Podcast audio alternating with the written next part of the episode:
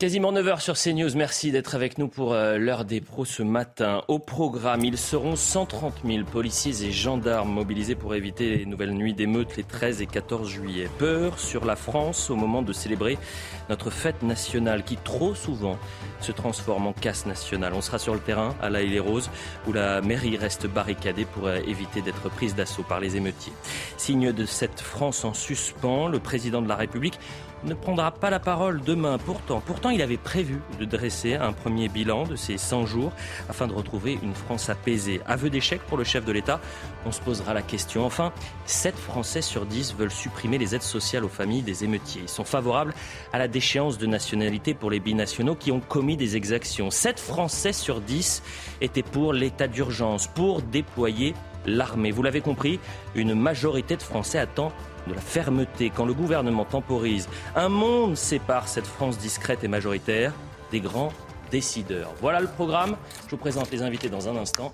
Mais d'abord, évidemment, le point sur l'information avec vous, Audrey. Bonjour Audrey Berthaud. Bonjour Eliade, bonjour à tous. Vous l'avez dit, 130 000 policiers et gendarmes seront mobilisés pour le 14 juillet. Des forces spéciales du RAID, du GIGN et de la BRI, ainsi que des hélicoptères et des véhicules blindés de la gendarmerie seront engagés dans les communes les plus sensibles. Ils seront déployés à partir de ce soir et jusqu'à samedi matin. Les forces de l'ordre sont prêtes, a dit Rudy Mana, porte-parole Alliance Sud, sur notre antenne. Écoutez les consignes, vous savez, elles évoluent en fonction de, ce qui se passe sur la voie publique. On, réagira en fonction des éventuelles attaques que nous subirons, des éventuelles émeutes que nous pourrions avoir. En tout cas, il faut bien comprendre que le, modus operandi mis en place par le, ministre de l'Intérieur est effectivement celui que nous avons eu pour les, violences urbaines et les émeutes que nous avons connues il y a quelques jours. La police municipale de Vénissieux est en grève aujourd'hui. Les policiers demandent à la mairie la possibilité euh, d'être dotés d'armes de catégorie B, des revolvers, pistolets euh, ou encore euh, carabines, ce qui n'est pas le cas actuellement. Le maire communiste le refuse à la veille du 14 juillet et après les violentes émeutes qui ont frappé le pays, ils ne se sentent plus en sécurité. Dans le reste euh, de l'actualité, la ville du Blanc-Ménil en Seine-Saint-Denis a annulé euh, sa plage d'été et toutes ses activités qui étaient prévues euh, pendant trois semaines. Le but est de réaliser des économies qui serviront à payer les dégâts causés lors des émeutes. Le bal et le feu d'artifice sont également annulés. Écoutez le président de la majorité municipale du Blanc-Ménil les gens qui ne bénéficieront pas, qui n'y sont pour rien dans les émeutes, mais qui ne pourront pas bénéficier de cette plage éphémère, eh bien peut-être vont raisonner ces gamins-là et leur dire tu recommences pas. Parce que c'est nous qui finalement payons les pots cassés. On aurait pu passer des vacances tranquilles, trois semaines tranquilles à Beach Melil, eh bien on ne pourra pas à cause de vos conneries. Et 73% des Français estiment qu'il faut supprimer euh, les aides sociales pour les familles des émeutiers. C'est le résultat d'un sondage CSA pour euh, CNews, une idée euh, proposée par plusieurs élus, à l'image d'Éric Ciotti ou encore de Jordan Bardella, en réponse aux nombreux dégâts provoqués par les émeutiers. Chez les sympathisants du Parti Reconquête, ils sont à 98%. Merci. Pour l'essentiel. Merci, cher Audrey. On vous retrouve évidemment à, à 11h pour un nouveau point sur l'information. On est avec Charlotte Dornelas aujourd'hui, Gauthier Lebret, on est avec euh, Noémie Schultz, Gérard Leclerc. Euh, avec Nathan Dever et Eugénie Bastier va nous rejoindre euh, dans un instant. Bonjour à, tous, les, cinq. La fête nationale n'a de fête que le nom, malheureusement. N'a de que le nom. Bah, c'est pas moi qui le dis. C'est Laurent Nunez ce matin, puisqu'il évidemment tout le monde s'inquiète. La France a peur de ce qui peut se passer ce soir et ce qui pourrait se passer euh, demain. Je le disais, il y a 130 000 policiers et gendarmes qui sont euh, mobilisés, surtout après les cinq nuits d'émeute. Écoutez Laurent Nunez ce matin, c'était chez nos confrères de BFM. Il parle euh, du 14 juillet en disant les violences urbaines, c'est traditionnel. Vous savez, c'est traditionnel. Hein, pour chaque 14 juillet, il y a un peu plus de violence urbaine que d'habitude. C'est traditionnel, ça fait partie des traditions. Ça fait, oui, malheureusement. Non, mais je veux dire, j'en ris parce que je bah préfère en rire. Mais... Malheureusement, Pauline de Malherbe, oui, mm. ça fait partie euh, des traditions. Il y a toujours des, des violences euh, urbaines, toujours contenues, toujours limitées. Et évidemment, euh, pour éviter toute résurgence de ce que nous avons connu il y a quelques jours, nous allons avoir un gros dispositif qui c'est traditionnel. Je vous voyais hocher la tête, Gérard Leclerc. Pardonnez-moi, c'est pas moi qui le dis. Et d'ailleurs, il ne ment pas aux Français, euh, Laurent Nunez. Il a raison. Chaque année, le 14 juillet, comme pour la Saint-Sylvestre, depuis des années, vous avez des gens qui considèrent qu'au lieu de faire la fête, au lieu de célébrer euh, la nation ou faire la fête pour le 31, eh bien, ils cassent. Ils pillent. Et peut-être un peu plus cette année. Bien sûr, c'est d'ailleurs la même chose pour la Saint-Sylvestre. On pourrait peut-être d'ailleurs supprimer les fêtes du 31, 31 décembre, du Nouvel An. Je dis voilà, bien sûr, c'est pas parce qu'il y a un fait qui est tout à fait. Bah, je dis simplement que la fête nationale, c'est la fête nationale et ça reste quelque chose qui a une portée symbolique très importante. Mais pour qui Et donc, pour, mais pour l'ensemble du pays, pour l'ensemble des Français. pas pour l'ensemble des Français, c'est faux ce que vous dites, Gérard Leclerc. Il y ait une partie. Bah, pas pour l'ensemble des Français. malheureusement que de quelques quelques imbéciles euh, euh, qui, qui en profitent pour faire ce genre de, de, de de, choses qui sont tout à fait condamnables. Il ne faut pas dire que je trouve que l'expression qu'il a employée, euh, la fête nationale n'a de nom. Enfin, c'est moi qui l'ai dit. Oui, mais vous le citiez, non? Ah non, pas du tout. Ah, c'est moi qui le dis. Ah non, non, c'est moi. Bah, moi. je suis pas ah, mais, moi, je l'assume complètement.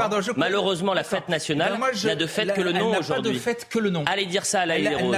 Allez dire ça à Neuilly-sur-Marne, Gérard bah, Leclerc. Allez le dire à Neuilly-sur-Marne. Bah, Allez le dire aux élus qui ont dû annuler les festivités. Allez le dire aux élus qui ont annulé les festivités, qui ne dormaient pas la nuit pendant cinq jours et qui craignent que ce soir, on revive la même chose. Les élus qui, dans, dans, leur cas précis dans leur ville, moi je ne me permets pas de, juger les élus, chacun prend ses responsabilités, ses décisions. Cela dit, j'entendais hier David Lisnard, qui est, qui est le président de l'Association des maires de France, qui disait exactement ce que je dis, c'est-à-dire que si, si certains maires doivent le faire, ils le font mais que c'est quand même triste et ça ne doit pas être la règle. C'est-à-dire que la fête nationale mais, a un sens. Mais personne n'est heureux de ce qui se passe. Gérard, je n'ai pas dit que j'étais, je, me satisfaisais de ce qu'il se passe. Je ne pense pas que la fête nationale n'ait de nom. Euh, que ce, ce, voilà, et de fait que le nom. De, de nom. Voilà, non. La fête nationale. Eh bien, écoutez, on est dans le déni. Mais attendez, c'est pas un reproche qu'il faut faire à Laurent Nunez, parce qu'il est totalement transparent. et c'est des années que ça dure. L'expression. Euh, Quelle expression? C'est lui bah, qui dit c'est traditionnel. Il dit les violences urbaines le 14 juillet, c'est traditionnel. Et il se félicite pas de ça. Mais c'est un fait. Après, on peut être dans... Après, seulement... Gérard Leclerc, on peut être dans le déni, bien sûr. Non, mais la fête nationale, c'est pas seulement ça. La fête nationale, c'est la fête nationale. Et ça n'a pas de nom que. Voilà. Une fois qu'on a dit ça. Non, mais la fête nationale, c'est la fête nationale. On est d'accord, là, autour de cette table, on va tous être d'accord. Mais de fait, il y a des gens qui ne communient pas, donc elle n'est pas nationale. Je suis désolée, quand pour la fête nationale d'un pays, vous êtes obligé de mobiliser 130 000 forces de l'ordre pour que ça se passe bien, c'est qu'il y a un vrai problème dans le pays et que ça dépasse quelques éléments euh, euh, marginaux ici ou là. Il y a un vrai problème à l'intérieur du pays de gens qui ne communient pas du tout à la fête nationale. Donc de fait, elle n'est plus nationale. Voilà. Eugénie Bastier, bonjour. Est-ce que c'est traditionnel? Est-ce qu'on peut dire c'est traditionnel les violences urbaines un 14 juillet? Oui, on a remplacé Comment on tradition par d'autres qui sont le, les incendies de voitures, une sorte de coutume locale. Non, mais vous savez, vous connaissez la phrase de l'historien Marc Bloch être français, c'est c'est vibrer à la fois au sacre de Reims et à la fête de la Fédération qui a donné le 14 juillet. Eh bien aujourd'hui dans notre pays, il y a des gens qui ne savent même pas ce que c'est que le sacre de Reims et qui, à mon avis, et qui ne vibrent pas non plus à la fête de la Fédération. Et ça montre bien la dislocation euh, du sentiment national. Euh, Alain Finkielkraut le disait dans les colonnes du Figaro euh, encore hier, nous ne formons plus un peuple. Et quand, on ne forme plus un peuple, il n'y en a plus de fête nationale. Moi, ce que je vous propose, c'est qu'on donne la parole aux maires ce, matin, qu'on donne la parole aux Français. je rappelle juste quelques chiffres sur les cinq nuits d'émeutes. C'est-à-dire qu'en trois fois moins de temps par rapport à 2005, il y a eu trois fois plus de violences. 12 mmh. 000 incendies de poubelles, 6 000 véhicules brûlés, 1100 bâtiments incendiés ou dégradés, 260 locaux des forces de l'ordre attaqués et plus de 700 policiers et gendarmes blessés. On va être dans un instant à l'Aïle-les-Roses. Vous avez la mairie de l'Aïle-les-Roses qui se barricade avec des fils barbelés parce que la crainte, c'est qu'il y ait des émeutiers qui ce soir et demain ne viennent saccager la mairie. Donc on est allé poser la question, on a tendu le micro aux Français. Est-ce que vous êtes inquiets? Est-ce que la France est dans l'inquiétude pour ces 48 prochaines heures, au lieu de faire la fête justement, s'unir, célébrer notre histoire, notre culture On écoute ces Français. Euh, bon, on a une police qui fait ce qu'elle peut, voilà. Donc euh, pour l'instant, moi je suis sereine. Je suis un peu inquiète vu ce qu'on a vu même à Boulogne ici, vu ce qu'on a vu euh, pendant les émeutes là récemment. J'ai peur que ça part dans tous les sens, ouais. Toujours, toujours celui qui vivent, mes parents s'inquiètent par rapport à là où on est, parce qu'ils la leçon du moins. Mais ça, sinon, euh, je reste chez moi et puis c'est tout. On a peur des, bah, des émeutes, euh, des violences, de la violence. Euh, voilà. Augustin Donadieu sera dans un instant avec nous. C'est évidemment triste ce qui arrive, Nathan Nevers puisqu'on s'est habitué pendant tant d'années, et ce n'est pas la responsabilité que de ce gouvernement, bien sûr, c'est 40 ans euh, que ça dure. C'est-à-dire que chaque 14 juillet, on se dit bon bah il va y avoir de la casse, va y avoir des voitures brûlées, va y avoir euh, des euh, délinquants qui vont venir s'en prendre aux forces de l'ordre. Mais sauf que cette fois-ci, après ce qu'il s'est passé pendant cinq nuits, évidemment c'est la peur au ventre qu'ont certains Français, c'est tout. Bien sûr que c'est triste. Ça, montre bien peut-être d'abord une inefficacité de l'action politique sur ces, sur ces questions-là, et peut-être une inefficacité de la réflexion politique sur ces questions-là. C'est-à-dire que c'est un petit peu, je ferai la comparaison avec, vous savez, quand il y a des, des phases de canicule en été très fortes et que c'est le seul moment où on parle d'écologie. Eh bien, c'est pas quand les problèmes euh, euh, surviennent et se manifestent qu'il faut, euh, qu'il faut les, les, les, réfléchir sur leur cause, parce que précisément, ça devrait être un travail de toute l'année.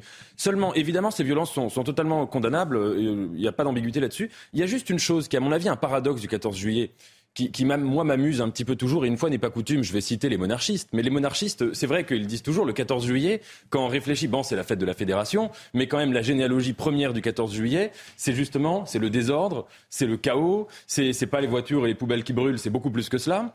Et c'est vrai que le paradoxe de cette fête nationale et son aspect, en tout cas ce qui fait rire les monarchistes, et sur ce point ils ont, ils ont historiquement raison, c'est qu'une fête qui était initialement une fête du chaos et du désordre est devenue la fête de l'ordre républicain. Sachant mais que le 14 juillet, on ne célèbre pas la, la, la prise de la Bastille, on, célèbre la fête de la fédération. La fête de la fédération, bien sûr. qui était l'union nationale et justement la réconciliation et l'ordre. Euh, vous voyez le, grand, le tableau très connu, on voit. Tout à fait. Eugénie. Louis XVI avec la cocarde, c'est euh, c'est au contraire, c'est la, réconciliation des, de deux France en fait opposées euh, dans une qui pourrait être factice, mais c'est pas du tout. On célèbre pas la prise de la Bastille et le bordel euh, dans Paris. Euh. En effet, la, fête nationale, c'est la fête de la fédération. Nous, faire, nous, nous, rappeler que notre histoire a été mouvementée, je, je veux bien le croire, mais. Et d'ailleurs, bien Pierre, Brochand, dans l'interview qu'il a donnée au Figaro, je rappelle les interviews. Allez, non, mais, je, le dis parce que. Dit, que, au bout d'un moment, on va avoir des bacs chiches hein, si, vous, si vous citez sur chaque intervention le Figaro les émeutes qui se sont passées en France n'ont pas de précédent depuis la Révolution française. Oui, mais alors, euh, la, fête de la Fédération, bien sûr que c'est ça, la fête nationale. Il, pèse ses mots. Mais évidemment que la définition du 14 juillet est hybride. Bon, des la définition du... Donnons la parole, donnons la parole au... Le 19e siècle, il y a eu régulièrement des révoltes très violentes, avec des morts. avec des morts. Il ne compare pas le nombre de morts, il dit en, ah bah dissémination sur le territoire, en pillage. En dissémination sur le territoire, si. Écoutez, là il est bah, rose. Là il est rose, s'il vous plaît. Là il est rose c'est la ville qui, malheureusement, symbolise ces émeutes. Je rappelle que c'est une ville de 30 000 habitants. Moi, j'y suis allé euh, il y a une dizaine de jours. C'est une belle ville qui est bien tenue. Euh, les, rues ne sont pas dégradées. Euh, les habitants sont très inquiets de la situation là-bas. la mairie, vous allez le voir dans un instant, c'est barricadé. On ose imaginer qu'en France, vous ayez des fils barbelés qui protègent une mairie. je rappelle que le maire de, la mairie de la Île-et-Rose a, vu sa maison attaquée. Euh, dans la nuit du 1er au 2 juillet avec une voiture bélier. Ses, deux enfants et sa femme étaient présents à, ce moment-là. Et avec vous, euh, Noémie, on reviendra sur les douze interpellations dans un instant. Mais le terrain d'abord. Augustin Donadieu, vous y êtes depuis ce matin à la Île et Rose. Derrière vous, il y a cette, euh, cette mairie. que vous disent les habitants ce matin, cher Augustin? Bah, il y a deux types d'avis ici à, à et Rose. Il y a ceux euh, qui pensent que la vague de violence est, derrière eux, derrière nous, et il y a les autres inquiets de ce qui peut se passer ce soir et demain soir, puisqu'ici la municipalité a décidé de maintenir les festivités avec notamment un concert, le feu d'artifice, un cinéma en plein air ou encore des, des activités gonflables pour les euh, enfants. Ces habitants, on les a rencontrés ce matin et ils nous ont fait part de leurs sentiments à notre micro. Je vous propose de les écouter. Ça fait un peu peur quand même. On ne sait jamais qu'est-ce qui va arriver. Surtout qu'on a les enfants. Peut-être que si on n'a pas d'enfants, euh, c'est. Je ne sais pas, on réfléchit pas pareil aussi. Je suis, euh, je suis un peu inquiète. Quand même, j'espère que ce sera bien sécurisé dans la ville. Euh, ce soir, je pense que je vais rester chez moi. et puis on verra ce qui se passe. Hein. Si, si, je sens que j'ai envie de sortir, bah, je sortirai. Selon comment ça se, ça se passe.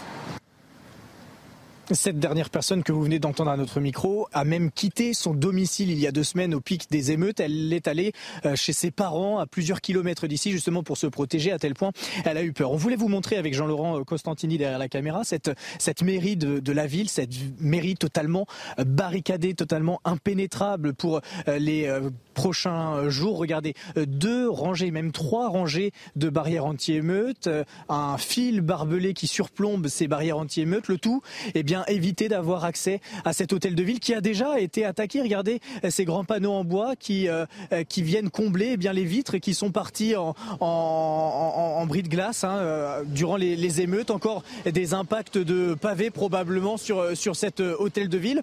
Et puis des affiches d'habitants sur ces barrières, des affiches d'habitants qui demandent le calme, la paix ici à la île Rose avec, vous le voyez, ce petit, euh, cette petite peluche pour symboliser peut-être eh bien euh, la volonté d'un enfant, puisque ce que l'on a remarqué, c'est que les mères de famille étaient très inquiètes euh, dans cette ville et la plupart des mères de famille avec qui on a parlé ce matin, eh bien, ont tout simplement décidé de rester, de rester chez eux, de ne pas profiter des festivités organisées par la municipalité. Merci Augustin Donadieu, vous êtes notre fil rouge ce matin avec Jean-Laurent Constantini. Restons sur les images de Jean-Laurent Constantini. moi, je me retourne vers vous, Gérard Leclerc. Comment vous l'expliquez ça? Comment vous le décrivez? Une mairie euh, euh, de l'Aïe Rose qui se. Comme tout le monde, on sait ce qui s'est passé. Comme tout le monde Bah non, parce ce qui s'est passé il y a ah bah, pas tout le monde. Il y a eu des violences qui étaient effectivement. Pas tout le monde ne les explique, les violences. En tous les cas, ne pose le diagnostic. Pas tout le monde sait pourquoi aujourd'hui, dans une. Tout le monde sait qui ce qui s'est passé, en particulier à l'Aïe Rose, et que donc que l'on prenne des mesures pour protéger euh, les bâtiments publics est une très bonne chose. Et en plus, je le redis, je redis ce que j'ai dit tout à l'heure, c'est-à-dire que moi, je fais confiance aux maires. Chacun prend ses, ses responsabilités et ses décisions. Vous remarquerez qu'à l'Aïe Rose, il ne supprime pas euh, les festivités, il ne supprime pas euh, le, feu d'artifice il protège sa mairie. J'ai rien à dire contre ça. Il a raison. Et on précise qu'elle est quand même comme ça depuis les émeutes. Bien sûr. pour le 14 bien sûr, c'est depuis les émeutes. Et donc euh, c'est normal qu'on prenne des mesures, c'est normal qu'on mobilise les policiers. Tout ça n'a rien d'extraordinaire. Il s'est passé des ah, événements. Rien qui étaient compte tenu des événements qui se sont produits. Ah oui. Je ne dis pas que c'est une situation normale. Je dis que compte tenu de ce qui s'est passé, du, climat qu'il y a eu euh, euh, il y a encore très peu de temps, on prenne des, des, précautions. Euh, bah vous, avez bien fait, vous avez bien fait de le rappeler, Noémie, puisque ça fait plus de 15 jours que cette mairie est barricadée. La veille de, cette, de cette agression dans, dans, son, à son domicile, Vincent Jeanbrun était en direct avec nous à 21h. je crois que la voiture bélier percute son domicile à 1h30 du matin. Et euh, on ne va pas l'entendre, mais j'étais en direct avec lui et je lui ai dit, mais retrouvons-nous demain pour faire un point sur la situation. Et Vincent Jeanbrun me disait, je ne suis pas sûr d'être avec vous demain parce qu'on vit dans l'angoisse. Les forces de l'ordre aussi également dans l'angoisse. Parce oui, c'est vrai que sa mairie y avait était, un contexte était menacée. D'ailleurs, il n'était pas chez lui au moment où la voiture bélier euh, euh, rentre dans sa maison parce qu'il est précisément à la mairie où il passe la nuit parce qu'il redoute à ce moment-là effectivement que ce soit la mairie qui soit prise pour cible. Euh, on va être dans, dans, un instant avec Denis Jacob, mais un symbole quand même de cette situation qui est extrêmement tendue en France, c'est que le président de la République qui avait dit on va faire un premier bilan le 14 juillet sur ces 100 jours pour apaiser, eh bien, il ne prendra pas la parole demain. Euh, et d'ailleurs, cette euh, euh, question lui a été posée hier au sommet de l'OTAN en pleine conférence. Il était particulièrement agacé. Et c'est vrai que si on essaye de décrypter même son regard, la manière dont il va répondre à notre confrère Vincent Coache, Mathieu Coache, Mathieu Coache c'est vrai qu'on le sent un peu tendu. Emmanuel Macron qui explique qu'il ne parlera pas donc le 14 juillet, on l'écoute. D'abord, je n'ai pas coutume de repousser des choses qui ne sont pas programmées. Euh, je crois avoir fait deux fois des interviews du 14 juillet, donc vous m'accorderez avoir une certaine liberté avec cette pratique. Vous aviez évoqué le 14 juillet. Oui, j'ai dit que je ferai un point autour du 14 juillet. Je vous rassure, je ferai un point autour du 14 juillet. Mais je ne vous en ai donné ni la date ni la forme. Et je le donnerai en temps voulu. On est revenu au 17 avril lorsqu'il s'adresse aux Français et qu'il dit rendez-vous le 14 juillet. Emmanuel Macron. Oui, c'est cet élan national auquel je crois. Et ces trois chantiers prioritaires constituent la feuille de route du gouvernement que la Première ministre détaillera dès la semaine prochaine. Ces trois chantiers doivent nous rassembler, rassembler les principaux responsables de la nation, et je m'y impliquerai et le 14 juillet prochain doit nous permettre de faire un premier bilan. Nous avons devant nous 100 jours d'apaisement, d'unité, d'ambition et d'action au service de la France. C'est notre devoir. Et je vous fais confiance, je nous fais confiance pour y arriver. On a besoin d'une traduction, Gauthier Lebray. non, mais c'est, on voit bien, il dit 100 jours d'apaisement. Pourquoi est-ce qu'il annule son interview Puisqu'il avait lui-même programmé euh, le 14 juillet, on vient de l'entendre, c'est parce qu'il ne s'est pas du tout passé 100 euh, jours euh, d'apaisement. Les émeutes sont venues tout balayer. Donc, quelque part, prendre la parole le 14 juillet, vendredi demain, c'était acter de l'échec de cette période d'apaisement. C'est aussi une manière de gagner du temps, parce qu'il dit qu'il va prendre la parole dans les prochains jours. Alors, vraisemblablement, pas à la télévision, mais dans la presse quotidienne régionale. Gagner du temps parce qu'on ne sait pas ce qui va se passer le 14 juillet au soir. Donc si le président parlait à la mi-journée et qu'après on avait une nuit d'émeute euh, euh, XXL avec des scènes de violence euh, qu'on a connues ces derniers jours, évidemment c'est très compliqué. Et puis il gagne du temps face aussi à un possible remaniement technique, léger, concernant quelques ministres, dont évidemment Papendiaï, parce que si Papendiaï ne part pas, tout le monde reste. Donc voilà pourquoi il ne parle pas demain, mais ça acte effectivement d'une période d'échec. L'apaisement n'a pas eu lieu. Au contraire, la France est plus fracturée que jamais. Bon, après, on est allé voir euh, ensemble hier soir, 17 avril, 14 juillet, c'est 88 jours. Donc il reste 12 jours. Mais il parle du 14 juillet dans l'extrait qu'on vient de. Il reste 12 jours pour euh, apaiser le, pays. En revanche, c'est pas qu'il ne veut pas parler, c'est qu'il ne peut pas, Eugénie Bastier. Il ne peut pas, chose à dire puisque, mais puisque c'est aussi la question a-t-il quelque chose à dire Le slogan, c'est ordre, euh, calme et concorde. Mm. Imaginez un 14 juillet à 13h dire l'ordre, le calme, la concorde, et le 14 juillet au soir revoir les mêmes images qu'on a pu avoir il y a deux semaines. Donc il est bloqué. voilà. Et puis le précédent, euh, pendant la réforme des retraites, vous vous souvenez qu'il avait pris la parole et que ça avait, il y avait une explosion de violence quelques jours plus tard. Euh, ça n'avait pas été du tout de nature d'apaiser les manifestants, mais au contraire. Donc euh, toute parole, toute prise de parole est risquée. Effectivement, il vaut mieux qu'il attende le bilan de, cette, de, la, de la nuit prochaine. Euh, et il pourra s'en féliciter si ça a été calme. Il pourra dire que le calme est revenu. Euh, et annoncer des mesures si effectivement des violences continuent. A-t-il quelque chose à dire aussi sur cette période des émeutes Quand on n'a pas compris, il a dit qu'il n'avait pas compris ce qui s'était euh, passé, qu'il fallait euh, prendre le temps euh, pour voir où ça avait explosé, où il y avait eu de la violence, pour comprendre les raisons voilà, de la violence. Donc a-t-il quelque chose à dire A-t-il un diagnostic à poser sur ce qu'on a connu? C'est pas sûr. Il a commencé à le poser, ce diagnostic, on le verra un peu plus tard. Mais puisqu'on est en direct avec Denis Jacob, merci d'être avec nous. Vous êtes secrétaire général Alternative Police. Avant de vous rejoindre un point sur le dispositif avec vous, Noémie Schulz, puisque 130 000 policiers et gendarmes sont, mobilisés. On n'avait euh, jamais vu ça pour un, 14 juillet. L'année dernière, je crois qu'il y en avait 125 000 quand même. Oui, ce qui est sûr, c'est qu'au euh, regard de, ce qui s'est passé et de ces cinq nuits d'émeutes, le ministre de l'Intérieur euh, s'est dit qu'il allait reconduire le dispositif qui avait permis de de revenir euh, au calme. Et donc ce soir et demain soir, 45 000 forces de l'ordre, policiers, gendarmes euh, déployés sur tout le territoire. Euh, en comptant les effectifs de journée et de nuit, ça fait un total de 130 000, 130 000 forces de l'ordre sur le pont. Et on va voir ce soir, à nouveau comme il y a quelques jours, le RAID, le GIGN, la BRI, des drones, des blindés de la gendarmerie, la CRS 8 à Lyon par exemple, qui vont être déployés à Paris et Petite Couronne. C'est 10 000 effectifs qui sont mobilisés. Denis Jacob, merci d'être en direct avec nous. J'imagine que vous êtes un, responsable euh, des forces de l'ordre, un responsable syndical euh, préoccupé ce matin. Denis Jacob?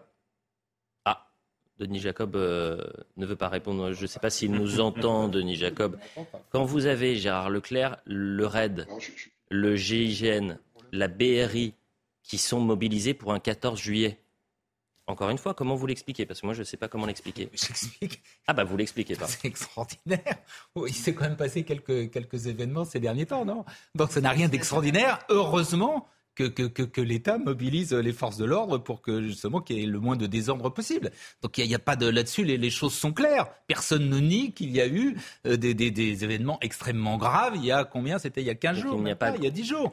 Et, et chacun sait qu'en plus, effectivement, le 14 juillet est souvent l'occasion de débordements. Donc oui, il y a une...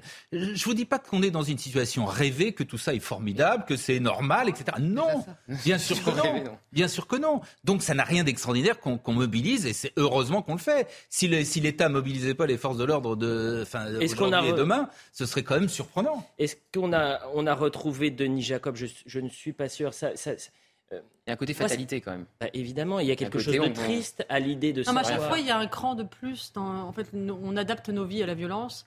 Euh, il y a des portiques dans les, il y a des portiques dans, dans les supermarchés, des, gens qui contrôlent les sacs parce qu'il y a eu du terrorisme. maintenant, il n'y a plus de 14 juillet parce qu'il y a des violences. il y a pas de 14 juillet, il y en a encore, mais c'est plus le même 14 juillet, c'est un 14 juillet sur surveillance, euh, sous inquiétude, et euh, effectivement, euh, il y a une sorte d'adaptation de la vie des Français à une, à une violence latente. Si- si je- et, et effectivement, on- on- à chaque fois, c'est un cran de plus. À mon avis, il y a deux choses. C'est-à-dire, sur le moment de la crise, vous citez le terrorisme, vous citez la- les émeutes, qu'il y ait des, des- des réactions Euh, qui soient prises mesures, pour garantir la sécurité, c'est une chose. Mais justement, ce qui est problématique, c'est que les mesures restent. Et vous citez les portiques. Bon, les portiques dans les supermarchés, c'est surtout pour les, pour les, pour les vols, etc. Non, mais il y a aussi des portiques non, de les sécurité. musées, voilà. On a bien vu l'aviation. partout maintenant, à l'entrée de chaque. euh, Exactement, l'aviation après le, après le 11 septembre, euh, le, etc., etc. On pourrait multiplier tous les exemples. Et c'est vrai que le problème, c'est qu'après, Oui, je crois qu'on en parlera tout à l'heure, mais il y a un besoin comme ça de sécurité qui pousse à un engrenage euh, juridico-politique euh, qui est très très délétère pour les libertés Pourquoi vous dites besoin de sécurité, Nathan Nevers? Ah bah parce qu'en temps de crise, euh, si vous voulez, il y a de la part de la population un affect de peur. Et l'affect de peur est un affect qui est évidemment sur le moment. Il faut évidemment prendre des mesures quand il y a un danger. Il faut prendre, il faut pas rester Il y a des inactif raisons d'avoir peur, euh, même. et Oui. voilà. Mais l'affect de peur est un affect qui est très dangereux Mais ça veut dire politiquement quoi faire énormément de bêtises. Parce que quand vous dites ça, j'ai l'impression qu'on retrouve le, le discours du ministre de la Justice qui parlait de sentiment d'insécurité.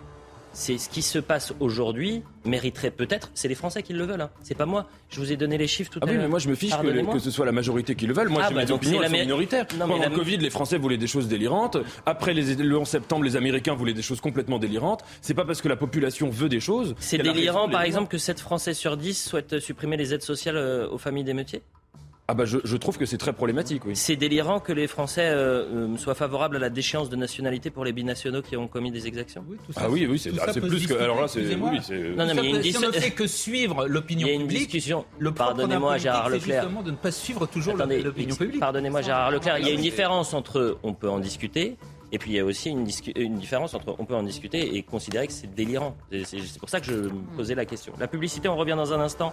On continuera à parler du dispositif de sécurité. Les Blancs-Ménil, vous avez vu ce qui se passe au Blanc-Ménil Le maire qui annule, annule malheureusement euh, les euh, animations estivales euh, parce qu'ils n'ont plus les moyens et que les moyens vont servir à réparer les dégâts.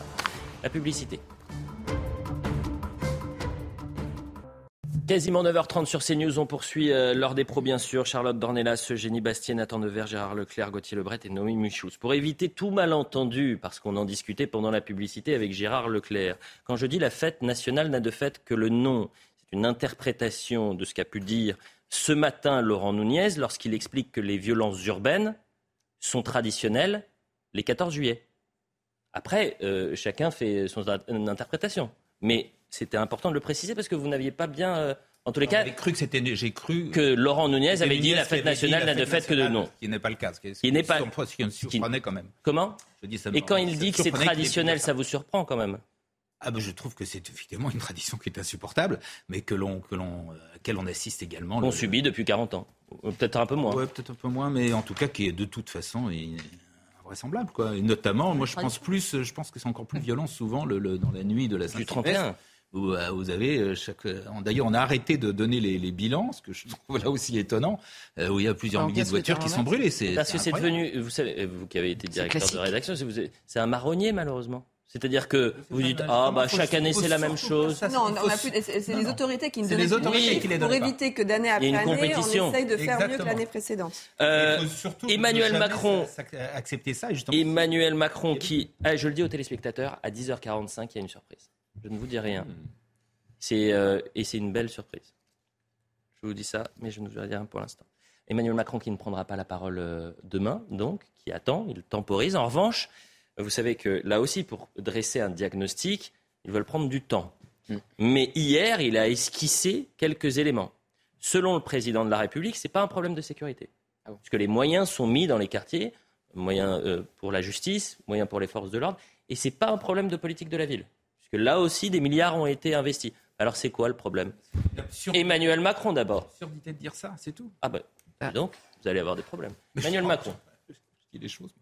Il y a ensuite un travail en profondeur à, con- à conduire et des leçons à tirer de ce qui s'est passé. Et qui ne doivent pas être des leçons euh, mécaniques ou trop rapides.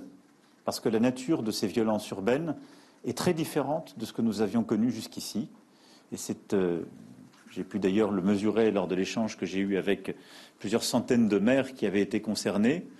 Est-ce que c'est une affaire de sous-investissement de l'État français dans la politique de la ville? La réponse est non. Nous investissons beaucoup plus qu'il y a six ans. Le budget de la politique de la ville est passé de 300 millions à plus de 500 millions d'euros. Il y a une politique massive, éducative, culturelle, sportive. Le budget de l'Agence nationale de rénovation urbaine est passé de 5 à 12 milliards. Donc il y en a plus que ce qui était fait avant. Est-ce que c'est un, un, manque de force de sécurité ou de magistrats, comme le disent d'autres? La réponse est non. Nous avons créé plus de 10 000 postes. Donc les choses sont plus compliquées que les réflexes pavloviens voudraient le dire. Ça suppose de l'humilité, de la détermination. Armé de ces deux principes que nous allons tâcher euh, d'y répondre. Ce n'est donc pas un problème euh, d'investissement et politique de la ville. Et ça, c'est une nuance par rapport à Elisabeth Borne, qui a dit toute la semaine dernière, qui a dit toute la semaine dernière, là où il y a eu de la politique de la ville, il n'y a pas eu d'émeutes, et là où ça a manqué d'investissement, il y a eu des émeutes. Elle faisait ce lien encore la semaine dernière, Elisabeth Borne, et elle réunissait les euh, partenaires justement de la ville euh, il y a une semaine pour essayer d'élaborer un nouveau plan banlieue. Ça n'est pas une politique de la ville, ça n'est pas ça. Justice, ça n'est pas ça. Sécurité, ça n'est pas ça. Donc c'est quoi le problème Il ne parle pas d'immigration contrairement aux républicains. Non, mais c'est surtout que ce qui est étonnant dans la déclaration d'Emmanuel Macron, c'est qu'il est très, très, très au fait sur les propositions qui sont euh, faites par, ces, par différentes, enfin, les lectures qui sont faites sur ce qui s'est passé dans les émeutes. Et ça, il sait très bien que c'est pas ça, mais par contre, il sait toujours pas ce que c'est. Donc, je sais pas, euh, je comprends pourquoi il prend pas la parole. En fait, il, il a pas compris. Je pense que tout ça lui échappe absolument. Ça ne l'intéresse pas déjà. Ça, on le sait depuis longtemps. C'est pas des sujets qui l'intéressent et qu'il n'a pas envie d'en parler en fait. Donc il nous explique qu'il aurait pu nous parler d'autorité, il aurait pu nous parler d'école, il aurait pu nous parler d'autorité parentale, euh, de la, place de la famille, de, de la réponse apportée à ces jeunes. Il aurait pu nous parler d'énormément de choses. Il nous explique juste que c'est pas la politique de la ville. Bon, ça, euh, heureuse de l'entendre dire, mais et que c'est pas une question euh, ni de police ni de justice. Alors, si, je pense que ça va faire plaisir aux magistrats d'entendre qu'ils sont carrément assez nombreux partout en France. Ça va leur faire très plaisir. Génie. Non, mais je pense que, enfin, qu'ils disent que c'est pas la politique de la ville, c'est déjà un, ils un peu de son logiciel parce que rappelez-vous, il avait dit, en fait, lui, il pense que le problème essentiellement des, des territoires perdus de la République ou des banlieues, c'est un problème économique. Rappelez-vous, il avait dit euh, la Seine-Saint-Denis, c'est la Californie sans le soleil, et qu'en fait, euh, il allait créer des start-up. Euh, sans la mer, oui. et il allait créer des start-up, qu'il y avait une jeunesse formidable, et que tout ça, et que l'économie allait sortir ces territoires de leur enclavement culturel et de, leur manque d'intégration dans la société française. Or, euh, l'économie ne peut pas tout. Euh, et c'est bien le, problème, c'est qu'on a aussi un, problème politique, culturel et même civilisationnel qu'Emmanuel Macron a du mal à appréhender parce qu'il il a son, ce regard sur les choses qui est un regard euh, technique et cette conviction, je pense, intime. Il ne, il, ne, joue pas, pour le coup, il a, parfois on ne sait pas quelles sont ses convictions, mais celle-là, je pense que c'en est une, que l'économie euh, permet de, sortir de l'ornière. Gérard Leclerc, vous avez dit c'est une erreur avant d'entendre euh, Emmanuel Macron. C'est une erreur et les faits sont têtus. Il y a eu un rapport qui a été fait, qui a été euh, signé, co-signé par tous les maires de Seine-Saint-Denis. Et contrairement à une situation d'il y a 20 ans, dans les maires de Seine-Saint-Denis, maintenant vous en avez beaucoup qui sont, qui sont de droite, qui sont LR, ou qui sont divers droite, etc. Tous le disent. Les moyens dont dispose la Seine-Saint-Denis, c'est en gros quatre fois moins que dans les, dans, dans, dans, dans ailleurs en France et notamment dans les communes les plus riches. Ouais, voilà, que dans, beaucoup. Bon. Il y a des et donc, et il suffit, on est en train, là, en Seine-Saint-Denis, il y a eu des, des, moyens là, là, où, là énormes qui ont été mis. Là où Macron a pas tort, c'est que c'est vrai qu'il y a depuis quelques années quelques moyens qui ont été, mais pas suffisamment. Rappelez-vous le rapport Borloo qui proposait véritablement des choses, ça coûtait très très cher. Bon, le, le président a décidé que ça se coûtait justement trop cher et qu'on ne pouvait pas le faire. Mais donc, à ce moment-là, le problème avait été posé.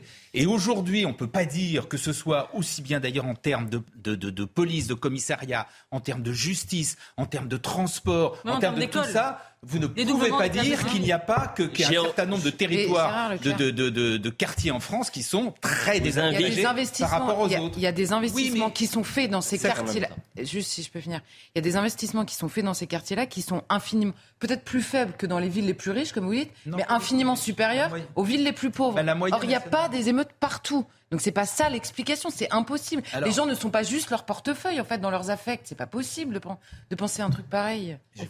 on a vu des émeutes quand même je vous ailleurs qu'en Seine-Saint-Denis. Euh, Bien sûr, oui, d'accord, mais pas, du tout en ruralité. C'est pas concerné beaucoup de villes, y compris des villes où on n'était pas du tout habitué de voir des. Ah bah, là où on a installé les mêmes populations, avec les mêmes problèmes, avec le même bah, rejet. Si, vous, transposez les mêmes problèmes, c'est je vous invite. voilà. Je vous invite à lire ce matin. Il n'y a pas eu en Picardie. Hein, je vous invite à lire ce matin le diagnostic de Jérôme Fourquet, euh, les prémices, parce que euh, il le dit d'ailleurs, il faudra sans doute des années pour comprendre ce qu'il s'est passé.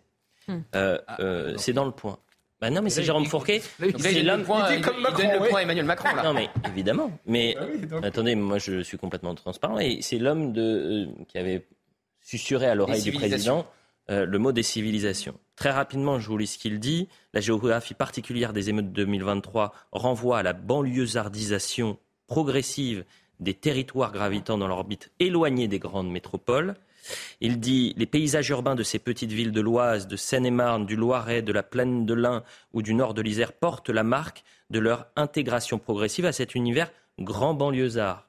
Présence de nombreux kebabs, de barbershops, de bar à chicha ou d'enseignes de maxi discount, les codes vestimentaires s'alignent également sur ceux de la banlieue, survêtements et casquettes, mais aussi camis, abaya ou voile. Ah. Jérôme Fourquet. Est-ce qu'il faut, et là on y va, on va dans le concret, puisque c'était juste avant la publicité, vous avez dit c'est une folie de faire ça. Euh, les Français demandent de la fermeté et demandent à ce qu'on on, on trouve des réponses très rapidement et qu'on sanctionne rapidement.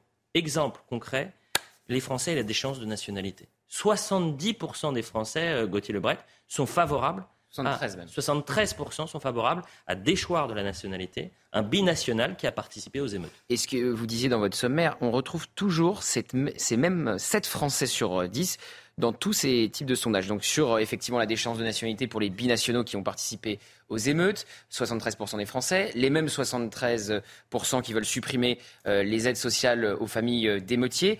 Au cœur des émeutes, il y avait 7 Français sur 10 qui voulaient l'armée. Il y avait 7 Français sur 10 qui voulaient euh, l'état d'urgence. Et il y a 7 Français sur 10 qui veulent aussi euh, supprimer l'excuse de minorité pour pouvoir juger les émeutiers euh, mineurs comme des majeurs. Et un dernier sondage, pour vous montrer euh, l'état d'esprit, euh, il y avait aussi 7 Français sur 10 qui jugeaient que Kylian Mbappé n'avait pas été dans son rôle quand il avait fait son tweet après la mort de Naël. Donc loin d'un certain discours médiatique, loin d'un certain discours à la gauche euh, de l'hémicycle, ce débat a été tranché dans la rue euh, par les Français de manière très nette. On a toujours ces mêmes 7 Français sur 10 qui veulent l'ordre et la sécurité, disons-le. C'est toujours la même chose. Vous faites un référendum, vous l'avez, la réponse. Que les Français demandent. Donc en fait, on va à l'encontre de ce que veulent les Français. Pardon On- le- Et par la exemple, sur sévérité cette aussi. question, Bah. on, on dit aux Français, c'est pas à vous de décider. Voilà, vous voulez ça? Bah non. En fait, moi, par idéologie, bah, je pense que c'est une mauvaise idée. Je suis minoritaire. Mais donc, vous on ne le fera pas. il faut à la fois- On ne le fera pas. Alors, euh, oui, allez-y, euh. L'état de droit, ça veut dire que c'est un régime politique où le souverain, quel qu'il soit, que ce soit euh, un tyran dans une tyrannie, un roi dans une monarchie ou le peuple dans une démocratie, le souverain n'a pas un pouvoir total puisqu'il y a un certain nombre de principes constitutionnels sur lesquels on ne, euh, enfin, euh, auxquels on ne touche pas. Premièrement. Deuxièmement, moi il y a deux choses qui me gênent. on voit bien que là, on vit dans le régime de l'instant permanent, des réseaux sociaux, etc. Et que tout cela crée un sentiment de vitesse, d'immédiateté. Évidemment, on va pas mentir. Évidemment que si on veut euh, arranger le problème euh, de ces quartiers-là, il faut, ça, ça va pas prendre deux ans, ça va pas prendre trois ans, ça va prendre beaucoup plus, ça va prendre 10 ou 15 ans. Ça ne c'est pas en prenant des petites mesures immédiatement qu'on va régler. Et deuxièmement, mais il y a quelque chose d'extraordinaire là-dedans. Le débat sur la déchéance de nationalité pour, la double nation- euh, bin- enfin, pour les binationaux, il s'était posé il y a quelques années sous François Hollande dans le cas du terrorisme. Vous voyez l'engrenage que prend l'opinion publique. Ça veut dire qu'à l'époque, on se disait, on va peut-être, et encore, hein, ça clivait énormément, on va peut-être euh, enlever la, la- la- la- la nationalité à des gens qui ont rejoint l'État islamique pour faire la guerre à la France. Et là, on, euh, les- manifestement, 7 Français sur 10 veulent, le- veulent le faire dans le cadre des qu'on n'a même pas pu le mettre en œuvre pour des terroristes.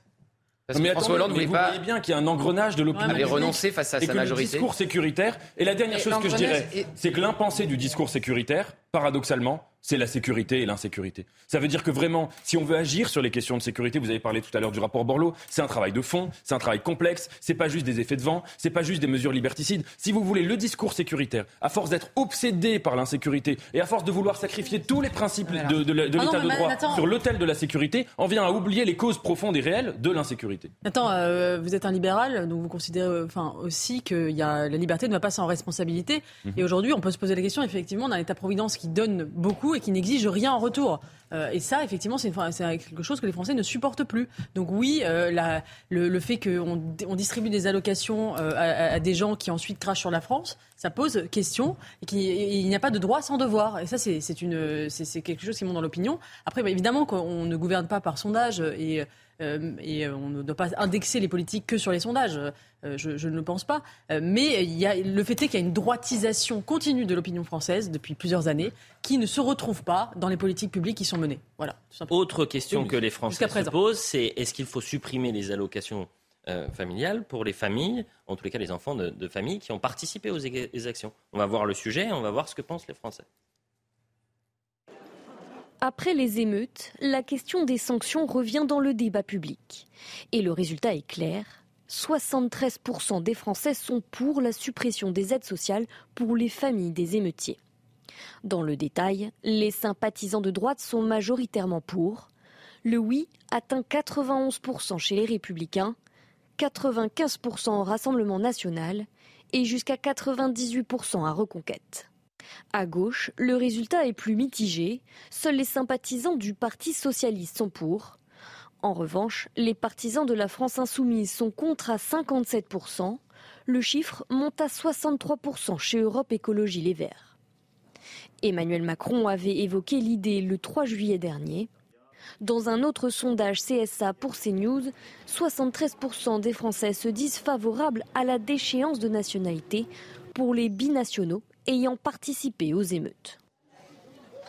Autre euh, sensation des Français, je crois que c'était la semaine dernière, les Français qui, à 60%, euh, considéraient que l'échec de la politique migratoire était lié euh, aux, violences urbaines et, et aux émeutes. Qu'est-ce qu'on fait là, une nouvelle fois? Les Français veulent que le gouvernement agisse.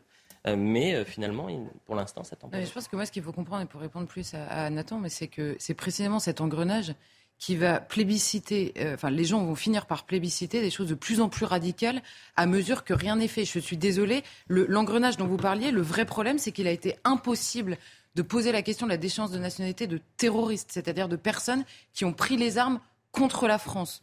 Des gens qui ont pris les armes contre la France, ça s'appelle de la haute trahison. Et précisément, les principes constitutionnels prévoient la déchéance de nationalité pour eux.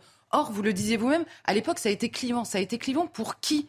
Dans les milieux politiques et médiatiques, pas du tout dans le pays. Donc en effet, ça génère des engrenages, parce que si vous refusez même l'existence de la question, que vous renvoyez euh, euh, à, l'extrême droite, au fascisme, quiconque réclame ce genre de mesures au moment des terroristes, eh bien, vous finissez par avoir une demande de fermeté tous azimuts en permanence. Et par ailleurs, comparer euh, cette question de la déchéance de nationalité, c'est-à-dire qui mérite en fait la nationalité et qui s'y reconnaît aussi, quand même une question qu'on peut aussi poser aux personnes qui ont la nationalité administrative et qui ne l'ont pas du tout euh, euh, affectivement. Ça, c'est la première chose. Et la deuxième chose sur la question des allocations, c'est la question qui est posée, c'est en effet la question du droit et du devoir. Les allocations familiales ne sont données aux parents que parce que l'État leur réclament une bonne éducation pour leurs futurs citoyens. C'est évidemment l'avenir du pays qui se finance aussi dans les allocations. Il y a un moment quand l'éducation, au cas par cas, évidemment, il y a des parents qui ne sont pas du tout dépassés. Je reprends en permanence cet exemple, mais à Cannes, quand vous avez euh, ces gamins qui renversent la, la, vieille dame, les images ont choqué absolument tout le monde, le lendemain, c'est la famille qui va voir la police en créant un alibi aux gamins, un faux alibi c'est la famille qui le fait. Bah, cette famille-là, je suis désolée, elle mérite évidemment d'être condamnée et de ne pas continuer à recevoir. Comment C'est un délit de faire ça, de mentir à la police. Et peu importe. Ce que je veux vous dire, c'est que dans, là, je ne parle pas en l'occurrence de ce cas particulier. Je prends ce cas particulier pour illustrer que l'idée que les parents sont dépassés, si on leur retire l'argent, ça va être encore pire. Bah, je suis désolée, c'est pas vrai tout le temps. C'est une, une, lecture ultra angélique des choses. Moi, il y a deux choses. C'est premièrement, sans refaire tout le débat sur la déchéance de nationalité. Euh, euh, on, met entre parenthèses toute considération morale, politique, euh, les grands principes. Ça n'aurait servi à rien. à rien. dire, ça n'aurait rien changé à la, situation. Premièrement. Deuxièmement, ça aurait servi tu les rapatries pas Si vous voulez, on va pas faire un, dessin, mais quand un, les gens servaient à ça, un terroriste pas les rapatrier. qui fait un attentat, généralement, de toutes les manières, il, finit rarement euh, en vie déjà. on parle pas des euh, terroristes. Non, je parlais du vieux débat sur le. Oui, mais là, restons sur le. Je répondais sur ce que disait Charlotte. Mais euh, ça, évite de les rapatrier. Par et, et, puis ça, partait quand même du principe, qui était, moi, c'est ça qui me dérangeait, en dehors de toute considération politique, qui peut y avoir par ailleurs, mais que le terrorisme était un problème extérieur à la France. Non, les gens qui ont fait la plupart des actes terroristes en France en 2014, 2015, 2016, c'était des gens qui avaient vécu en France, qui étaient français ou européens en tout cas, et, qui, avaient grandi de C'est un autre mais, mais, mais, par contre, moi je pense que. Il faut agir. Non, mais ça, ça donnait l'impression que pour lutter contre le terrorisme, il fallait l'exclure. Il fallait, euh, comme si c'était un problème non, extérieur. Si je puis me c'est exactement l'inverse qui se passe. C'est-à-dire que c'est un problème endogène, comme on dit désormais, et exogène. Il y a les deux sur la question du terrorisme. Et tout ce qui concerne l'extérieur est absolument interdit, rejeté par principe. Évidemment qu'il y a des choses à faire en France avec des profils de gens qui sont français, qui ont la nationalité française. Quand ils prennent les armes contre la France, je suis désolée, la déchéance de nationalité de toute l'histoire, c'est évidemment la première mesure qui est prise. Donc c'est pas anecdotique. Donc on se pose la question et on ne veut pas imaginer que ce soit aussi que ça vienne de l'extérieur. Gauthier Lebrun, une réflexion. On était ensemble sur ce plateau, Nathan, pendant la réforme des retraites, et vous avez regretté pendant longtemps que le gouvernement passe en force contre l'avis de 8 Français sur 10. Et là, on a 7 Français sur 10 qui pensent la même chose, et le gouvernement euh, balaye ça d'un revers de la main. Donc on ne peut pas à la fois regretter que le gouvernement passe en force sur la réforme des retraites quand il y a 80% des Français qui sont contre la réforme des retraites, et là, vous avez 70% des Français en fait, qui demandent toute une série de mesures. Choisissez le. Vous choisissez le les Français à la carte, C'est ce que je viens de dire tout à l'heure. C'est bah que le, problème, c'est quand la souveraineté d'un souverain quelconque, là en l'occurrence du peuple ou de l'opinion publique, elle ne peut pas être totale quand elle rentre en contradiction avec des principes constitutionnels et, avec des principes qui relèvent d'un les allocations euh, de délinquants, ça rentre pas en L'individuation des peines, c'est caractéristique de l'état de droit. Euh, la déchéance de, de, de, le fait de ne pas... Ça être. Ça existe même déjà à l'échelle locale. Hein. Ça existe. Carl Olive l'a fait à Poissy, par exemple. Hein. Pas tous en même temps, Gérard Leclerc. J'ai l'impression que c'est un peu à la carte, la volonté des Français chez vous. C'est-à-dire que quand 8 Français sur 10, ils sont contre la réforme de retraite. Là, faut les entendre. Quand vous Gérard avez Leclerc, hein. 7 Français... Gérard Leclerc, il est cohérent. Il... J'allais dire, moi, je pense être cohérent. Ah oui, oui, c'est vrai. Gérard Leclerc, contre les c'est cohérent.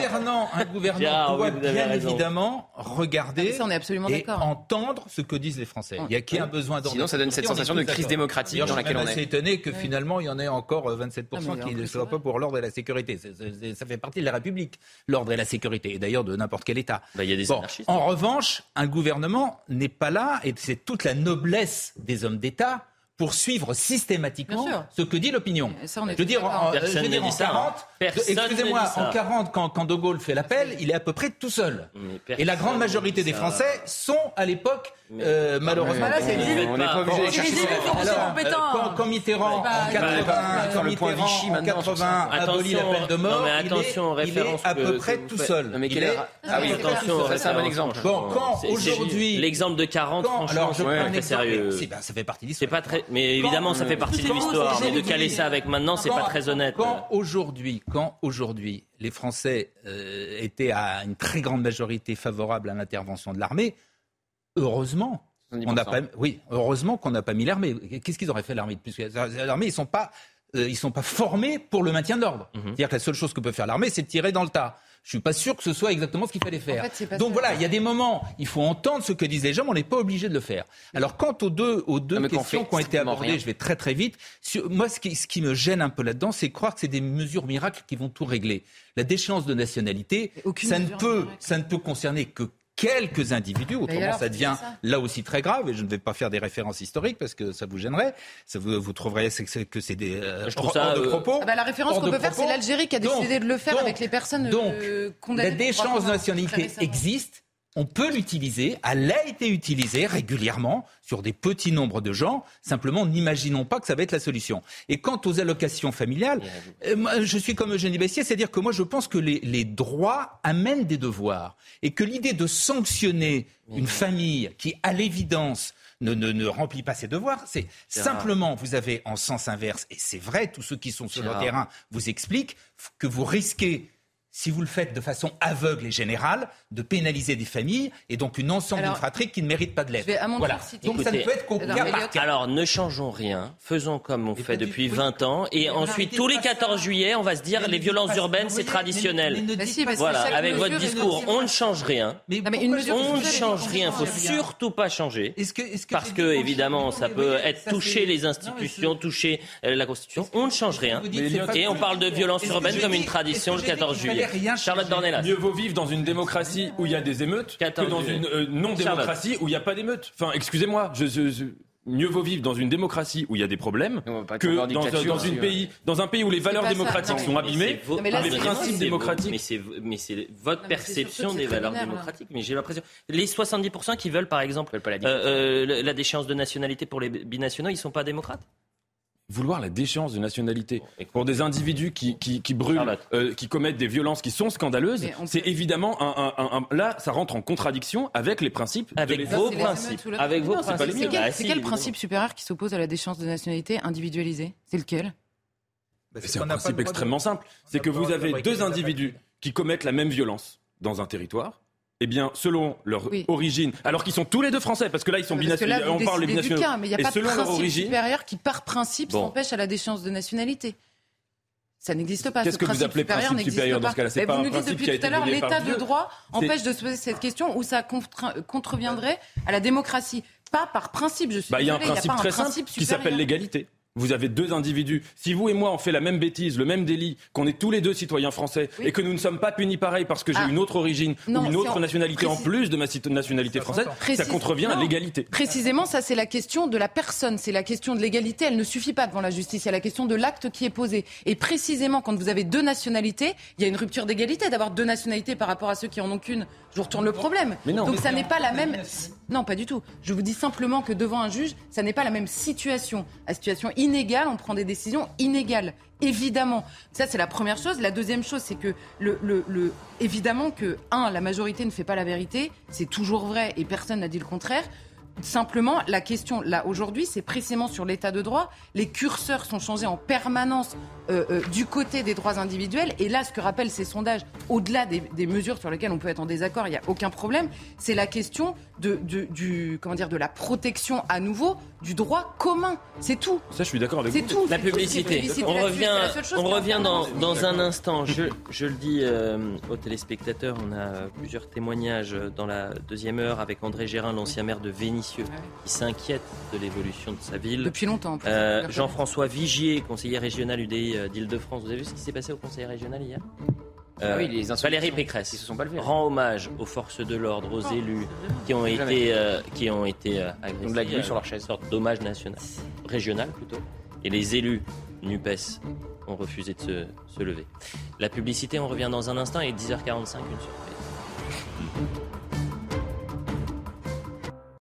Il est 10h sur CNews. Merci d'être avec nous pour la suite de l'heure des pros avec euh, Charlotte Dornelas, Eugénie Bastier, Gauthier Lebret, Gérard Leclerc, Nathan Dever. Voilà le 5 majeur pour euh, rester avec nous jusqu'à 11h. Mais avant cela, le point sur l'information, c'est avec Audrey Berthaud. Rebonjour Elliot. Près de cinq jours après la disparition du petit Émile, un ultime ratissage est organisé euh, aujourd'hui. Une cinquantaine de gendarmes euh, vont ratisser une zone à l'est du petit hameau des Alpes de Haute-Provence. C'est la dernière opération de ratissage judiciaire sur le terrain. Euh, l'enquête entre également dans une phase d'analyse des éléments récoltés. Un important dispositif sera mis en place pour le 14 juillet. Le directeur général de la gendarmerie nationale était l'invité de Laurence Ferrari ce matin. Il a détaillé ce dispositif. Écoutez-le chaque nuit à peu près 25 000 gendarmes euh, qui seront mobilisés, avec des moyens euh, lourds et importants. Euh, on, va ressortir nos blindés, en fait, qui, sont toujours en place. On, aura à peu près une vingtaine de, véhicules blindés. On va ressortir nos hélicoptères. On aura 25 hélicoptères qui seront engagés. Et on aura du gendarme de sa brigade.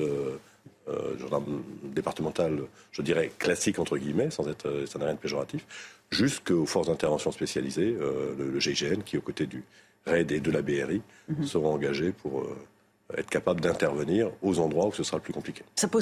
Des commerces pillés, cassés, des bâtiments publics incendiés, c'est le lourd bilan des émeutes qui ont suivi la mort de Naël. Le texte de loi de reconstruction d'urgence promis par Emmanuel Macron après les émeutes est présenté ce matin en Conseil des ministres. Il ira ensuite devant le Parlement la semaine prochaine, en commençant par le euh, Sénat. Enfin, le livret A, plus que quelques heures avant l'annonce du nouveau taux, le gouverneur de la Banque de France et euh, le ministre de l'économie euh, vont donc bientôt le divulguer. Actuellement à 3%, le nouveau taux de rémunération du livret A entre en vigueur au 1er août. Merci beaucoup, euh, cher Audrey. Je le dis aux téléspectateurs, on aura euh, un, bel entretien à 10h45. C'est une surprise.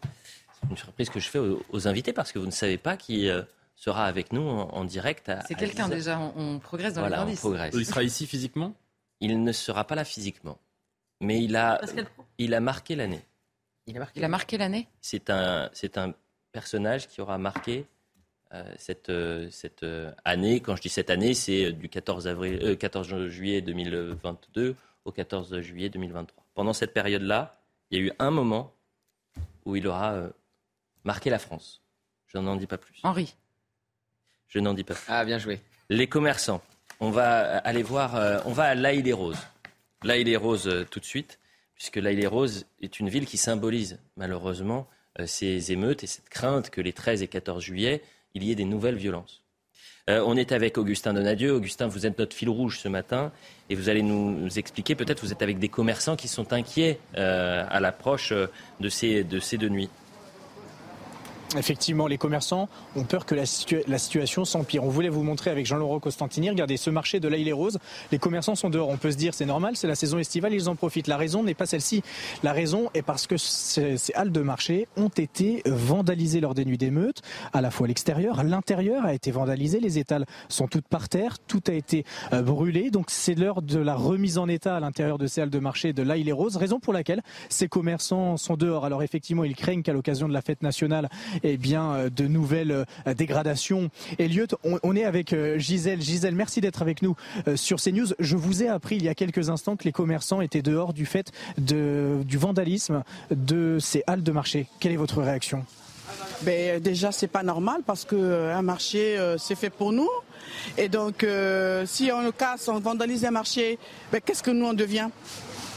Ben, c'est là qu'on vient s'approvisionner puisque le corps a besoin d'être nourri.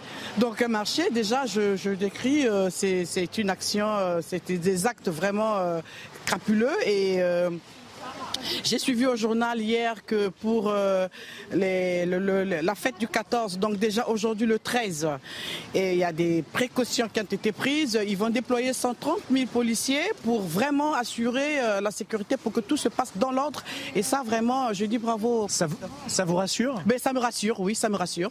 Et que, que ça continue comme ça parce que la France, c'est un pays euh, où les gens doivent se sentir en paix et libres de circuler, de, de rire, de rigoler, de faire ce qu'ils veulent. Donc il est hors de question ben, que la liberté, que la joie des Français soit menacée, parce que peut-être qu'il y a des individus qui pensent qu'on n'a pas le droit de bien vivre dans ce pays. Donc euh, bien de choses, euh, et puis je remercie le président. Gisèle, vous trouvez normal que jour de la fête nationale en France, euh, les autorités soient obligées de déployer 130 forces de l'ordre? Mais 130 000 mais non, c'est pas normal justement. Mais, mais que voulez-vous parce que euh, finalement, il y a, comme je viens de le dire, qu'il y a des individus qui pensent que la fête ne doit pas se passer dans le calme.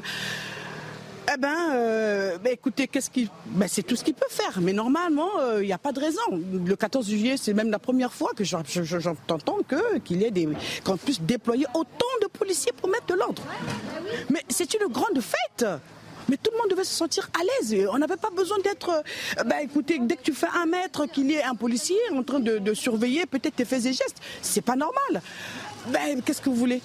Quelle autre solution selon vous Vous qui êtes confronté directement, impacté de, par les infrastructures que vous fréquentez, quelle autre solution à part la mobilisation de tant de forces de l'ordre selon vous?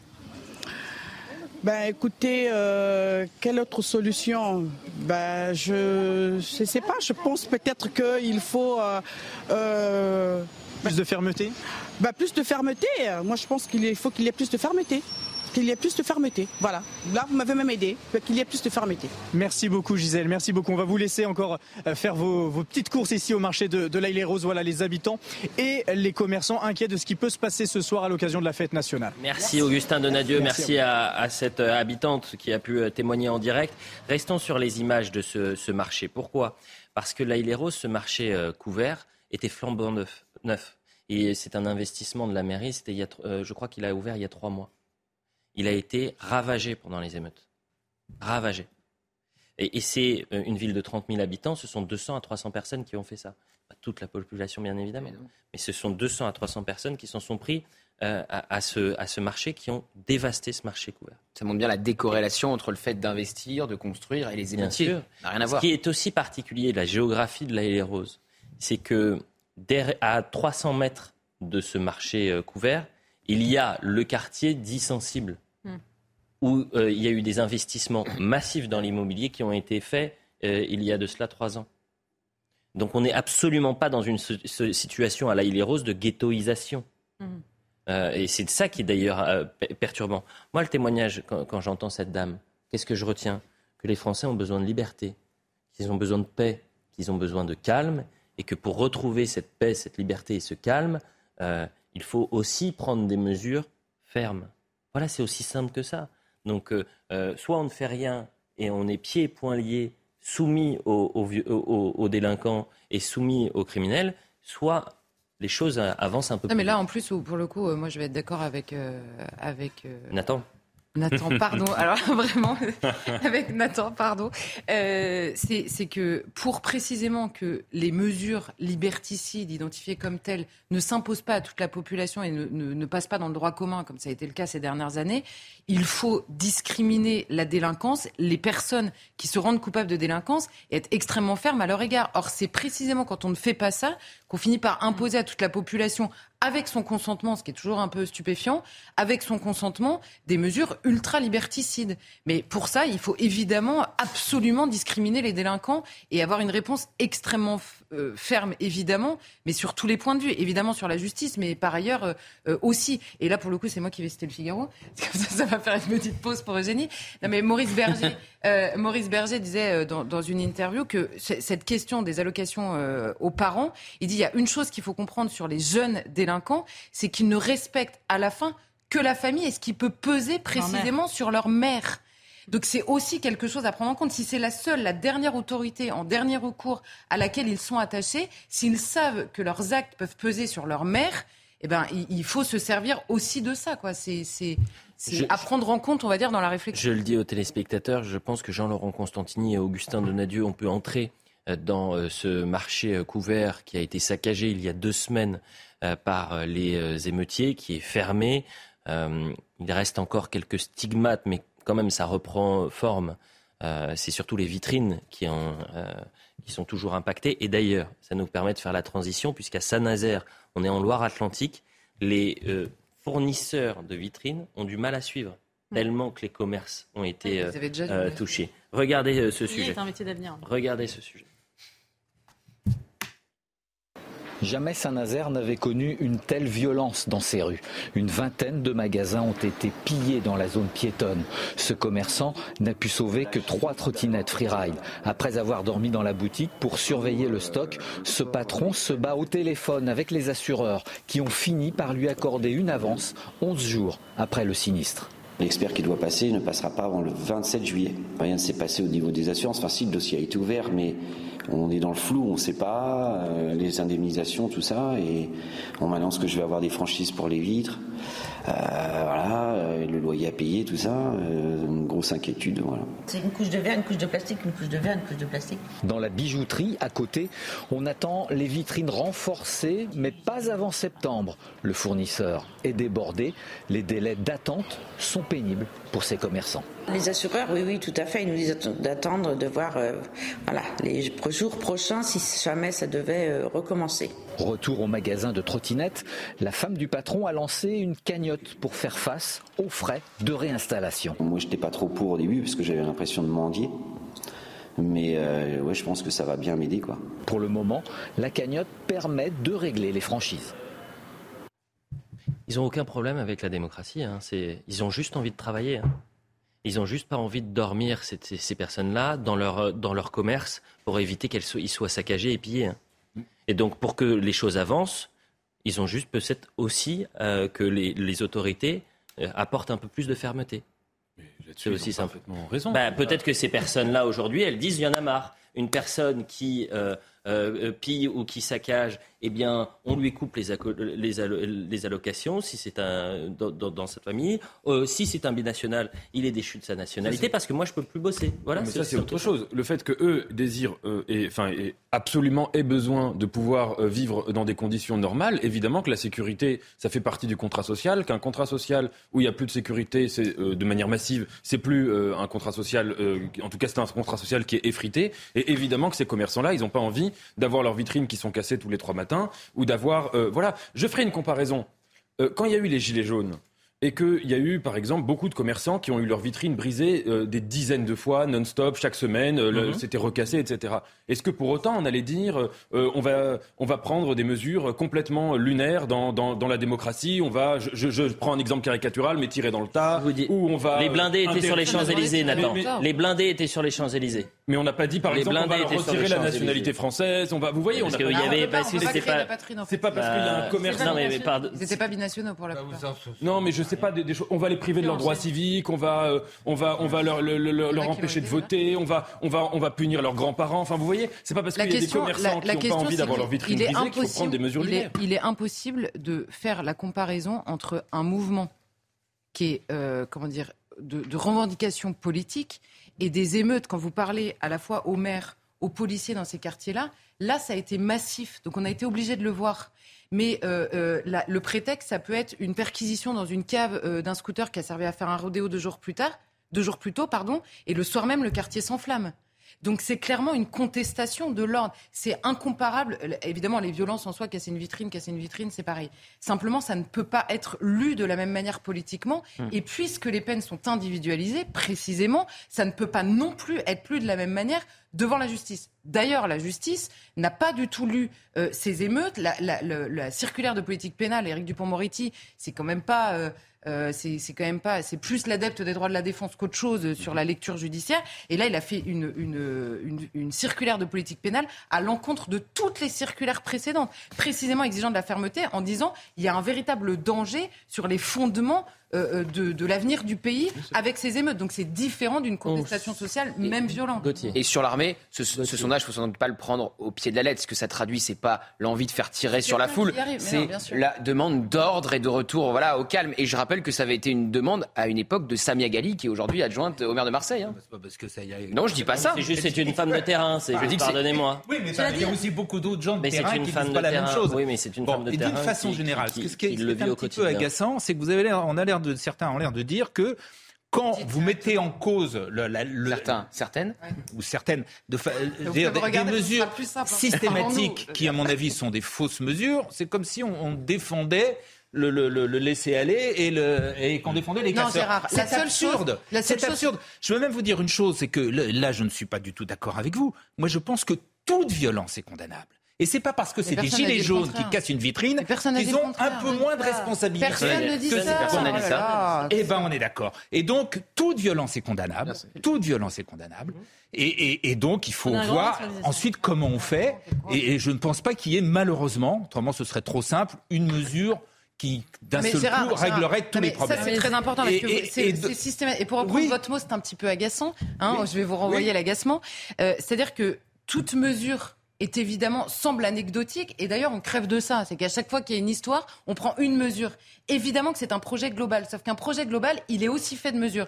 Et vous ne pouvez pas vous défiler systématiquement en disant telle mesure, oui d'accord, mais ça changera rien. Oui d'accord, mais il faut commencer par le début, en fait. Au bout d'un moment, euh, ce qu'on fait et mettre en place et mettre 130 000 policiers. Et puis dans deux ans, on fera la fête nationale avec 400 000 euh, policiers aussi. 400 000 et puis on sortira l'armée parce qu'on n'aura plus de policiers à mettre dans les rues. Bah, il bah, y a un moment, il faut prendre d'autres mesures. Série de questions. Oui, des, oui, il faut prendre. Ah, donc c'est pas un argument. Même dit que donc, donc des allocations familiales, je ne suis pas par principe opposé. Je dis simplement que ça ne peut être qu'au cas par cas comme le reste. Donc, je suis contre toutes les mesures qui sont personne n'a contesté par ailleurs. Et simplement, euh, ça n'est pas un argument que d'expliquer que telle mesure ne va pas tout résoudre. Personne n'a dit que J'en ai bien d'accord, mais il faudra simplement Eugénie Bastier, et ensuite on sera Eugénie Bastier, ensuite on sera en direct avec le maire de Vénissieux, l'ancien maire de Vénissieux. Non, mais vous savez euh, il y a eu un 14 juillet tragique, c'était le 16, c'était en 2016, vous savez, la, la des Anglais à Nice. Et depuis, on met des blocs de béton partout euh, dans les villes, à l'entrée des ponts. Et je ne sais plus euh, qui avait dit, on avait, on, a, on a refusé de faire des murs pour préférer faire des ponts, et maintenant on met des murs sur les ponts. Euh, parce que effectivement, euh, on est obligé d'une sorte d'hyper sécurisation euh, de, notre, quotidien. Il y a des caméras de sécurité dans toutes les villes. Il y a des, blocs de béton sur les plages, sur les ponts, dans la moindre petite rue piétonne. Pourquoi? Parce qu'on on a effectivement euh, ouvert les frontières à tout va et installé une délinquance dans notre pays qui nous oblige à changer de mode de vie.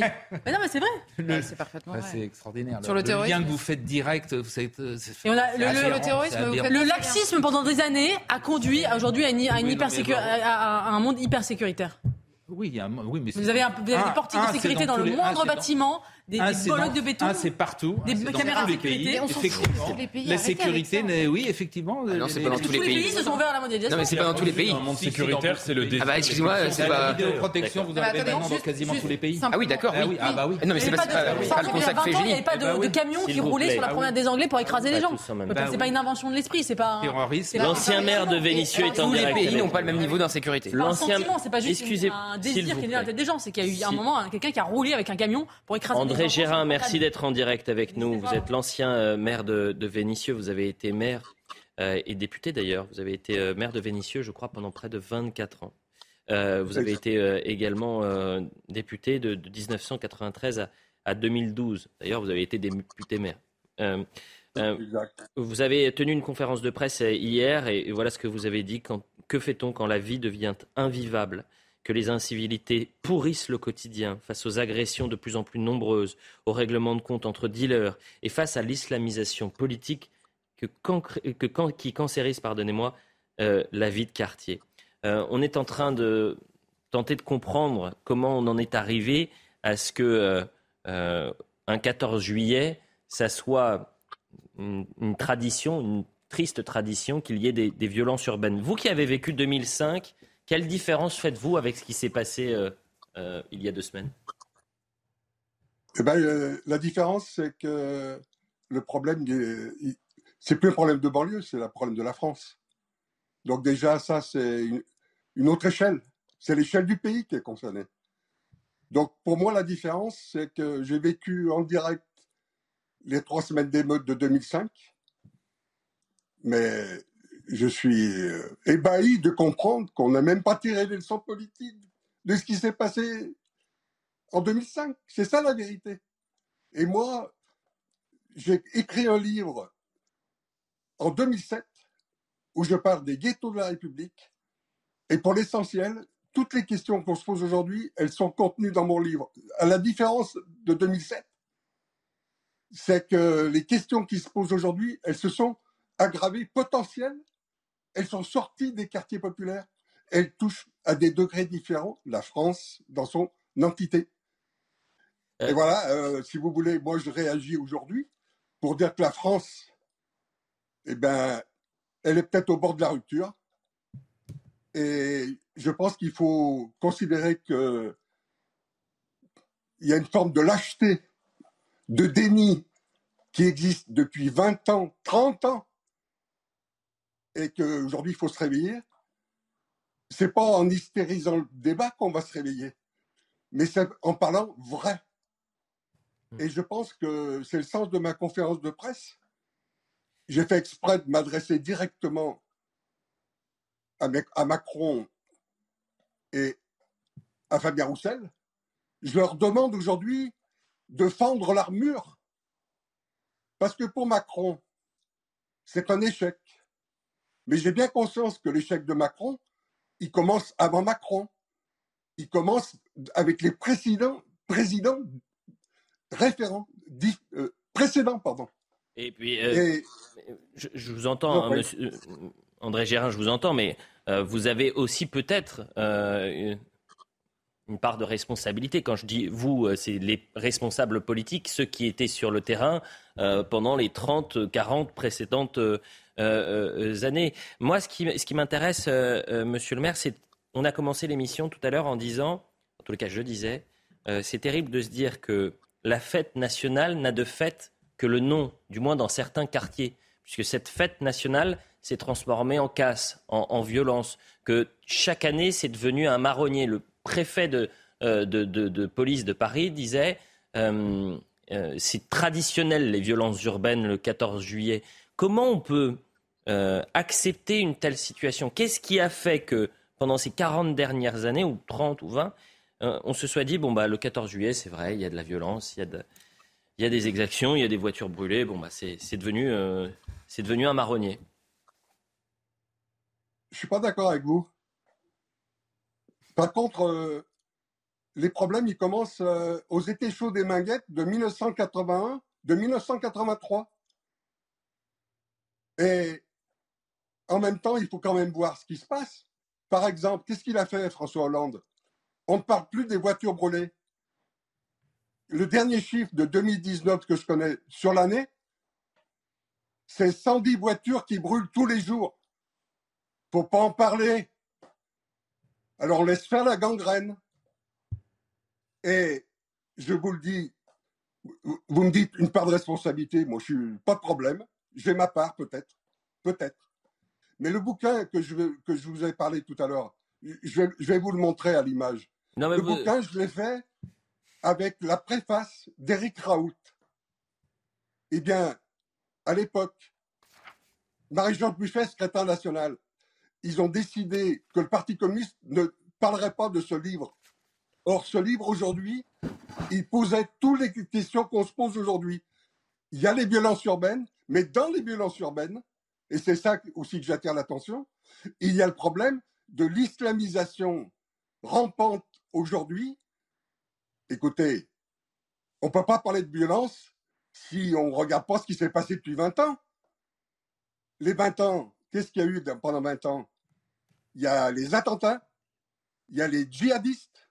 Ça veut dire que tout ça s'entremêle entre les trafiquants de drogue, entre ceux qui profitent de la situation pour faire leurs courses, mais derrière, il y a des objectifs politiques, des, objectifs politiques où on a développé la haine de la France et on se retrouve aujourd'hui pratiquement où peut-être qu'il y a des germes de guerre civile. Donc je pense que c'est pour ça que personnellement, je pense qu'il faut que mon ami euh, Fabien Roussel, il discute avec les responsables de la droite républicaine, pas pour dire on est d'accord sur tout, mais pour élaborer enfin un diagnostic qui n'a jamais été fait sérieusement. Chirac n'a pas fait de diagnostic Hmm. en 2005 et aujourd'hui, nous sommes au pied du mur. Eh bien, euh, c'était important de vous avoir ce matin. On entend votre euh, euh, coup de gueule. Montrez votre ouvrage plein pot et puis envoyez-le-moi euh, votre ouvrage parce que je vais le lire. Ah, là, on le voit pas. un peu plus à droite, un peu, un peu plus à gauche, s'il vous plaît. Pardonnez-moi. Les ghettos de la République. Merci beaucoup, monsieur, monsieur le maire. Et n'hésitez pas à me, à me l'envoyer ce, enfin, ce discours qu'on a entendu. Donc, moi communiste, hein. PCF, hein, l'ancien maire de Vénissieux. Pardonnez-moi. Et comment? Je crois qu'il a quitté le Parti communiste. Je... Ex- ah, j'ai entendu excellent. euh. Parce que j'allais dire, c'est peu ou prou euh, la même. Moi, j'ai eu euh, euh, Éric Zemmour il y a deux semaines euh, en, en interview sur les émeutes, le diagnostic qu'il pouvait poser. C'est c'est le même. hein. Euh, ça, vous demandez André Gérard. Ah non, euh, mais, mais- mais c'est pas la question de partager. C'est un diagnostic. C'est Non, le, mais diagnostic, qui est fait. Oui, non, mais le diagnostic, il n'y a pas besoin d'Éric Zemmour pour, bon euh, ou de André Non, Gérard. Bah non. Emmanuel Macron, il n'a pas, du tout- il a pas du tout le même diagnostic, il n'a pas compris ce qui s'était passé. Donc on ne peut pas dire que le diagnostic est partagé par tout le monde. Sur, sur l'islamisation le d'une partie des quartiers, on est, je crois que beaucoup de gens sont d'accord, non? C'est pas qu'une islamisation, il dit on s'est concentré pendant des années sur les problèmes socio-économiques à gauche, alors sans voir les, les- les Oui, mais sujets le sait, oui. culturels et spirituels. Ah non, tout à l'heure vous le contestiez en fait, vous disiez que c'était absurde qu'Emmanuel Macron euh, balaye ça. La question économique. Ah bah je- elle reste quand même. C'est pas parce qu'il ne faut pas se concentrer uniquement. Elle a servi- La servi publicité. Voilà, On revient. un esprit. Non, non, tout à l'heure. Oh. Non, Gérard, vous réécouterez la bande en fait. Vous avez précisément expliqué. J'ai dit qu'il reste Non, mais si, effectivement des quartiers. Il reste des quartiers qui n'ont pas les mêmes moyens que d'autres. Et deuxièmement, on ne peut pas résumer les difficultés de ces quartiers uniquement. Mais comment vous expliquez En bah, fait, je pense qu'il y a plusieurs. Vous savez très bien que les personnes comme la, dame, qu'on a vue tout, tout à l'heure dans le quartier, les personnes qui bénéficient des infrastructures, qui essayent précisément de bénéficier de, de- de tout ce qui est fait dans ces, dans ces villes ou dans ces banlieues, toutes ces personnes-là, elles voient les infrastructures brûler d'une part, alors que certaines pourraient leur manquer en effet, et deuxièmement, elles réclament plus de police. Donc vous ne voulez pas Allez. voir que en fait les émeutiers n'ont pas de raisons économiques. Elles pèsent les raisons économiques, socio-économiques. Comme vous dites, elles pèsent précisément sur le reste de la population qui n'en peut plus. La- Regardez ce que vous dit André Gérin, ce que vous disent tous les gens. C'est tous les jours chez eux. C'est tous les jours, c'est un cauchemar. ce qui prouve bien qu'il y a un problème dans ces quartiers, Qui n'est pas un problème économique. des La publicité. Qui, hélas, On- concentre On ne vous mettra pas d'accord. On ne vous mettra pas d'accord mais on a vu à la Haïli La Rose qu'il n'avait pas si là. S'il vous plaît. La Rose, il y a- et pardonnez-moi, vous y êtes allé à la Rose Écoutez, je- vous ne devriez pas dire parce que moi j'ai habité pendant 20 ans à Vous y 200 mètres de l'Aïlé Rose, donc je connais l'Aïlé Rose. Vous, vous y êtes allé je là? peux vous dire que l'Aïlé Rose a considérablement changé. Bah, c'est ce que je considérablement. Bah oui. Ah. C'était il y a 20 ans. Que et vous est- Vous y êtes allé la dernière fois que vous y êtes allé, Gérard. Régulièrement. Vous y êtes allé euh, récemment? Je suis allé, oui, il n'y a pas très longtemps. Ah Bah écoutez, euh, alors on a, il faut qu'on y aille ensemble parce que j'ai pas vu les mêmes choses que vous. hein. J'ai vu un- un- une ville, j'ai vu une, une- une Vous belle un ville en août? avec. euh, pas seulement une belle ville, mais d'ailleurs une- même le maire lui, le, le dit. Il y a eu Euh, il y a une des, des- Il y a un trafic de drogue Il y a une urbanisation qui a été faite. Euh, Vous ne pouvez pas dire que c'est que, que tout est extraordinaire à l'île Rose. moi, je vais vous emmener dans des villages ruraux. Mais Ils n'ont pas le quart du huitième, du demi, de la demi-infrastructure dont vous parlez, en fait. Vous ne pouvez pas comparer une ville de 30 000 habitants et, Et alors et un, et un- Et vous savez, si je vais vous citer qui juste des témoignages. colère, ça serait le Je vais, pire. je vais vous citer des habitants de la Rose qui m'ont dit c'est pas la ville qui a changé, c'est les personnes qui sont dans, de- euh, qui y habitent. Bah, L'un va avec l'autre. Ah. bon Bah oui, Ah, ah, ça, c'est- vous ça, changez, vous changez les quartiers, hein. où vous changez les peuplements, retard, la, ville change. On est en retard. La publicité, on va revenir dans un instant et on va euh, faire un petit pas de côté puisque des euh, élus euh, NUPES, des élus, pas tous les élus, euh, au Conseil régional d'Île-de-France ont refusé de se lever pour rendre hommage justement euh, au, au maire euh, de la Île-des-Roses qui a été victime d'une attaque odieuse il y a deux semaines, aux élus, etc. Vous verrez cette image. Euh, ils ont voulu d'ailleurs supprimer la vidéo. Euh, Ah bon? Oui, ils l'ont dit pendant. Ah, il va tout nous expliquer, Jean-François Vigier. Il est conseiller régional UDI d'Île-de-France. Il a vécu la scène. Il va nous raconter ce qui s'est passé. Monsieur Prudhomme qui s'est pas. Oh. Juste après la pub. Vous restez encore un tout petit peu avec nous, Eugénie. Après, on- vous nous quittez un peu plus tôt, c'est ça? Vous deviez partir maintenant? C'est une petite urgence, mais on Ah bah alors si vous avez On une urgence... euh, Non, non, non. pas- Et à 10h45, une, une belle surprise qui nous attend. On est très en retard. La pub. Un peu plus de 10h30 sur euh, CNews. On est toujours avec Nathan Dever, Gérard Leclerc, avec Gauthier Lebret et euh, Charlotte euh, Dornelas. Dans un instant, nous serons avec Jean-François Vigier, conseiller régional d'Île-de-France, puisque des élus NUPES, LFI, pardon, ont refusé de se lever pour rendre hommage euh, aux élus, aux forces de l'ordre qui ont été euh, agressés pendant les émeutes. Vous verrez cette image. On avait déjà montré les images de... facile lapsus sur Nupes parce que ça pose la question de cette alliance Nupes. Parce Je le fais à font, fois, ils font partie de la Nupes, LFI. Donc au bout d'un moment, si les écologistes en ont marre et que le PS en a marre, bah, qu'ils arrêtent d'être dans la Nupes. On- euh, juste avant cela, je voulais juste vous faire réagir à une déclaration hier euh, de Éric Piolle. Et heureusement que c'est Éric Piolle qui le dit. Parce que vous enlevez Éric Piolle, vous mettez Éric Zemmour qui dit on est tous un peu racistes, ça fait euh, scandale. Mais là, ça passe tout seul. C'était hier matin. Euh, voilà ce qu'il dit. Il y a toujours eu du racisme. On est tous un petit peu racistes par rapport à, à l'altérité. Si on ne travaille pas du vivre ensemble, évidemment que ça crée des murs. Mais qu'il parle pour lui. Vous vous sentez un petit peu raciste, euh, Charlotte Dornelas? Lunaire. Il faudrait lui demander en fait euh, ce que veut dire le mot racisme. J'ai peur qu'il n'utilise pas du tout le bon mot là en l'occurrence. On est tous un peu racistes. Si on est raciste par rapport à l'altérité, c'est pas le bon mot. hein. Non. Euh, Gérard Leclerc C'est absurde, tout simplement. Point, c'est absurde. De même, quand on dit la police est raciste, tout ça est absurde. Bien sûr qu'il y a des racistes si en France, comme il y a des racistes c'est partout. Euh, mais euh, ce genre de généralité est, est catastrophique. Mais comment vous expliquez que finalement, euh, Éric Piolle qui dit ça, personne le commente ou le décrypte, ou du moins le condamne. Et si euh, c'est un responsable de droite ou, euh, euh, euh, ou même euh, un, un responsable un peu plus important, euh, là, ça fait scandale. Je dis, vous enlevez Éric Piolle, vous mettez Éric Zemmour, mais ça aurait pu être Éric Ciotti. Euh, tout le monde en parle en disant c'est scandaleux, c'est pas normal. C'est la- la- la- L'imbécilité n'est pas, euh, vous qui le dites. hein. ne se concentre pas, n'est pas, n'est pas l'exclusivité d'un seul parti, d'un seul camp, etc. C'est absurde. Ce genre de déclaration est absurde. Nathan Dever.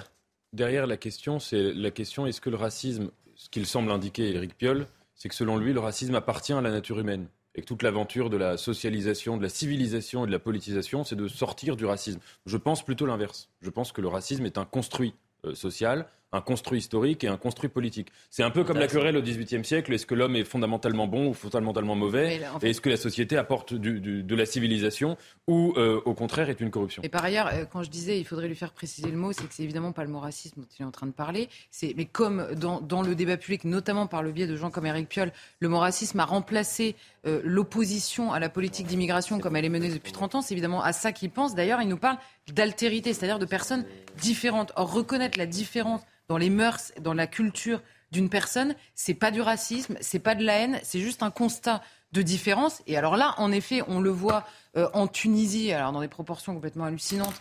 euh, euh, partout dans le monde, en réalité, oui, la question de l'immigration est une question éminemment politique pour tous les peuples du monde. Et c'est pas une question de racisme du tout, même dans la phrase d'Éric Piolle. Avançons, si vous me le permettez, et voyons cette séquence. Je disais, donc hier, c'était les images de la honte.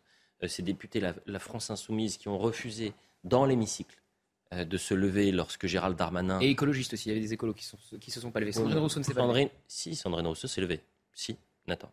Euh, Nathan. Oh, Sandrine Rousseau Sandrine Rousseau s'est bien sûr levée. À la fin. Euh, Sandrine Rousseau s'est levée. Raquel Garrido s'est levée. Raquel Garrido, oui. Des députés LFI, je peux vous les citer. hein. Il y avait Alexis Corbière, il y avait Louis Boyard, il y avait Carlos Martins Bilongo, il y avait Éric Coquerel qui ont refusé de se lever lorsque euh, Gérald Darmanin a rendu hommage aux policiers et gendarmes morts depuis 2020. Euh, hier, rebelote, non pas euh, dans l'hémicycle, mais cette fois-ci au Conseil régional d'Île-de-France. Valérie Pécresse va prendre la parole, on va l'entendre dans un instant, pour rendre hommage. Et puis il va y avoir, voilà, une standing ovation, tout le monde va se lever pour applaudir, sauf quelques-uns. Mais d'abord, écoutons Valérie Pécresse. Valérie Pécresse, la présidente de la région Île-de-France. Est-ce qu'on peut l'entendre?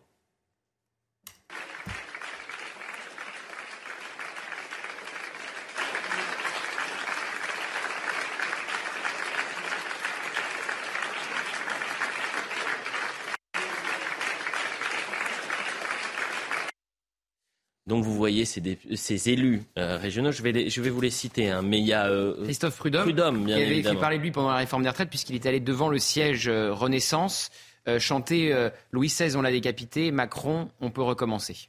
Euh, vous voulez écouter Valérie Pécresse, juste euh, au moins pour euh, entre- entendre son hommage. Ce matin, je vais vous demander de vous lever, de vous lever pour témoigner notre reconnaissance à tous les piliers de la République, à tous les remparts de l'intérêt général, nos maires, nos élus en premier lieu, nos policiers nationaux et municipaux, gendarmes et pompiers qui ont affronté les émeutiers et maîtrisé les incendies, nos responsables et bénévoles associatifs qui n'ont pas baissé les bras, nos agents municipaux assumant leur service, nos familles respectueuses des lois, tous les élus de la République, toutes ces femmes et tous ces hommes qui ont chevillé au corps l'intérêt général, tous ces citoyens qui ont permis de restaurer l'ordre, l'ordre sans lequel il n'y a pas de liberté, d'égalité et de fraternité. Je vous demande de vous lever et de leur faire une minute d'applaudissement.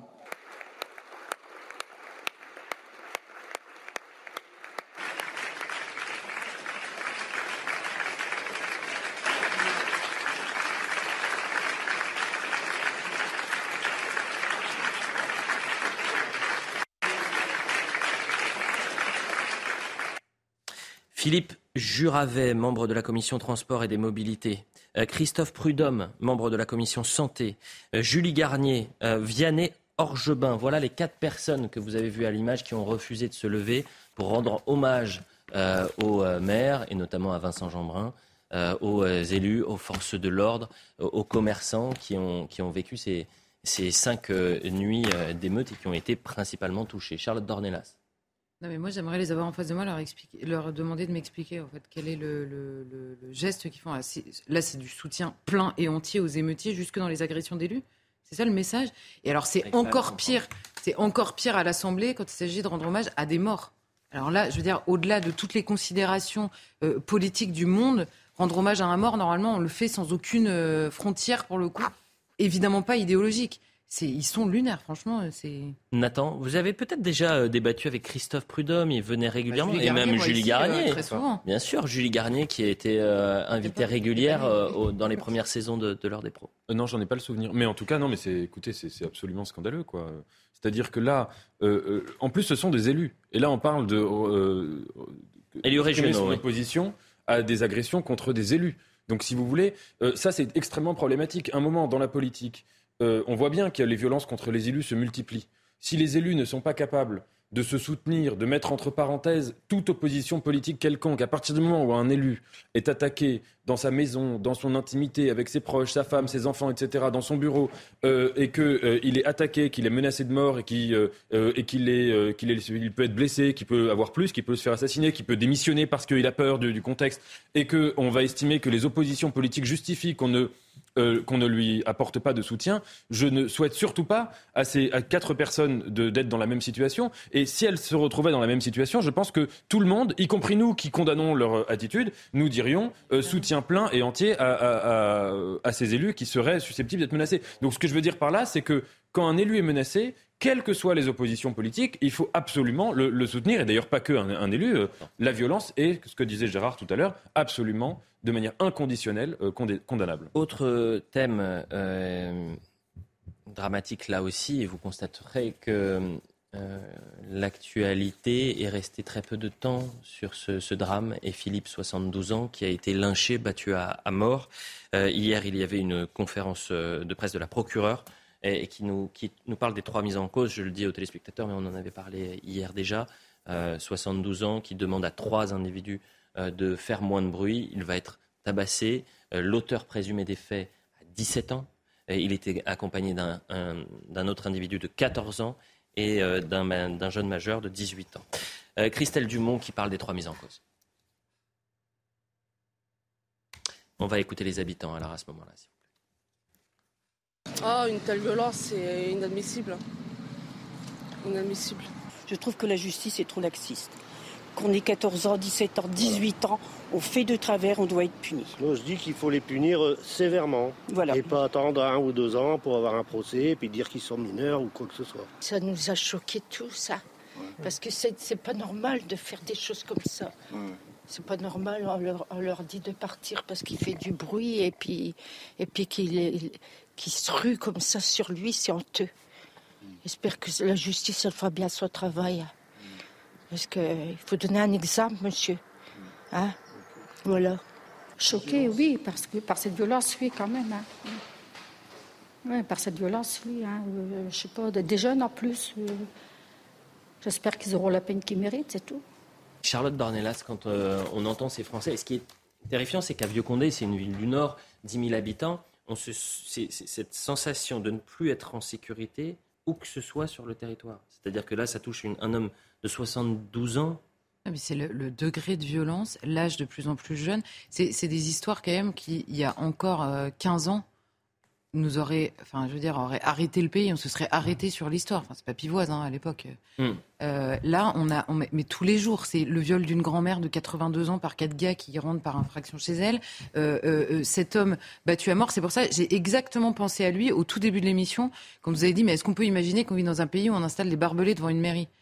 Ah bah oui, oui, on comprend très bien qu'on installe des barbelés devant une mairie quand on voit des personnes de 70 et c'est pas du tout euh, la première personne battue à mort parce qu'on demande de faire moins de bruit. C'est des histoires qui arrivent en permanence. Alors c'est un regard de travers ou un regard tout court. C'est euh, demander de faire moins de bruit, ça devient de plus en plus souvent. C'est-à-dire, euh, en fait, on fait ce qu'on veut où on veut et on va tuer la personne qui nous demande de faire moins de bruit. C'est c'est complètement dingue. Gérard Leclerc. Absolument terrifiant. Il y a une violence indiscutable de, qui, qui ne cesse de croître dans cette société à tous les niveaux. Et euh, je pense qu'il faut vraiment avoir une, non seulement une réflexion, mais euh, essayer de, de, de s'atteler véritablement à ce problème. Alors c'est relayé, il y a beaucoup de faits de, de, de choses nouvelles qui n'existaient pas il y a quelques années, comme les réseaux sociaux par exemple, comme les, les, les, jeux vidéo, comme, hein. comme les, les, même oui certains, enfin tout. Il y a, il y a, il y a tout un ensemble qui fait que, hélas, en plus, et c'est un phénomène qui n'est pas purement français, mais qui est plus grave en France qu'ailleurs.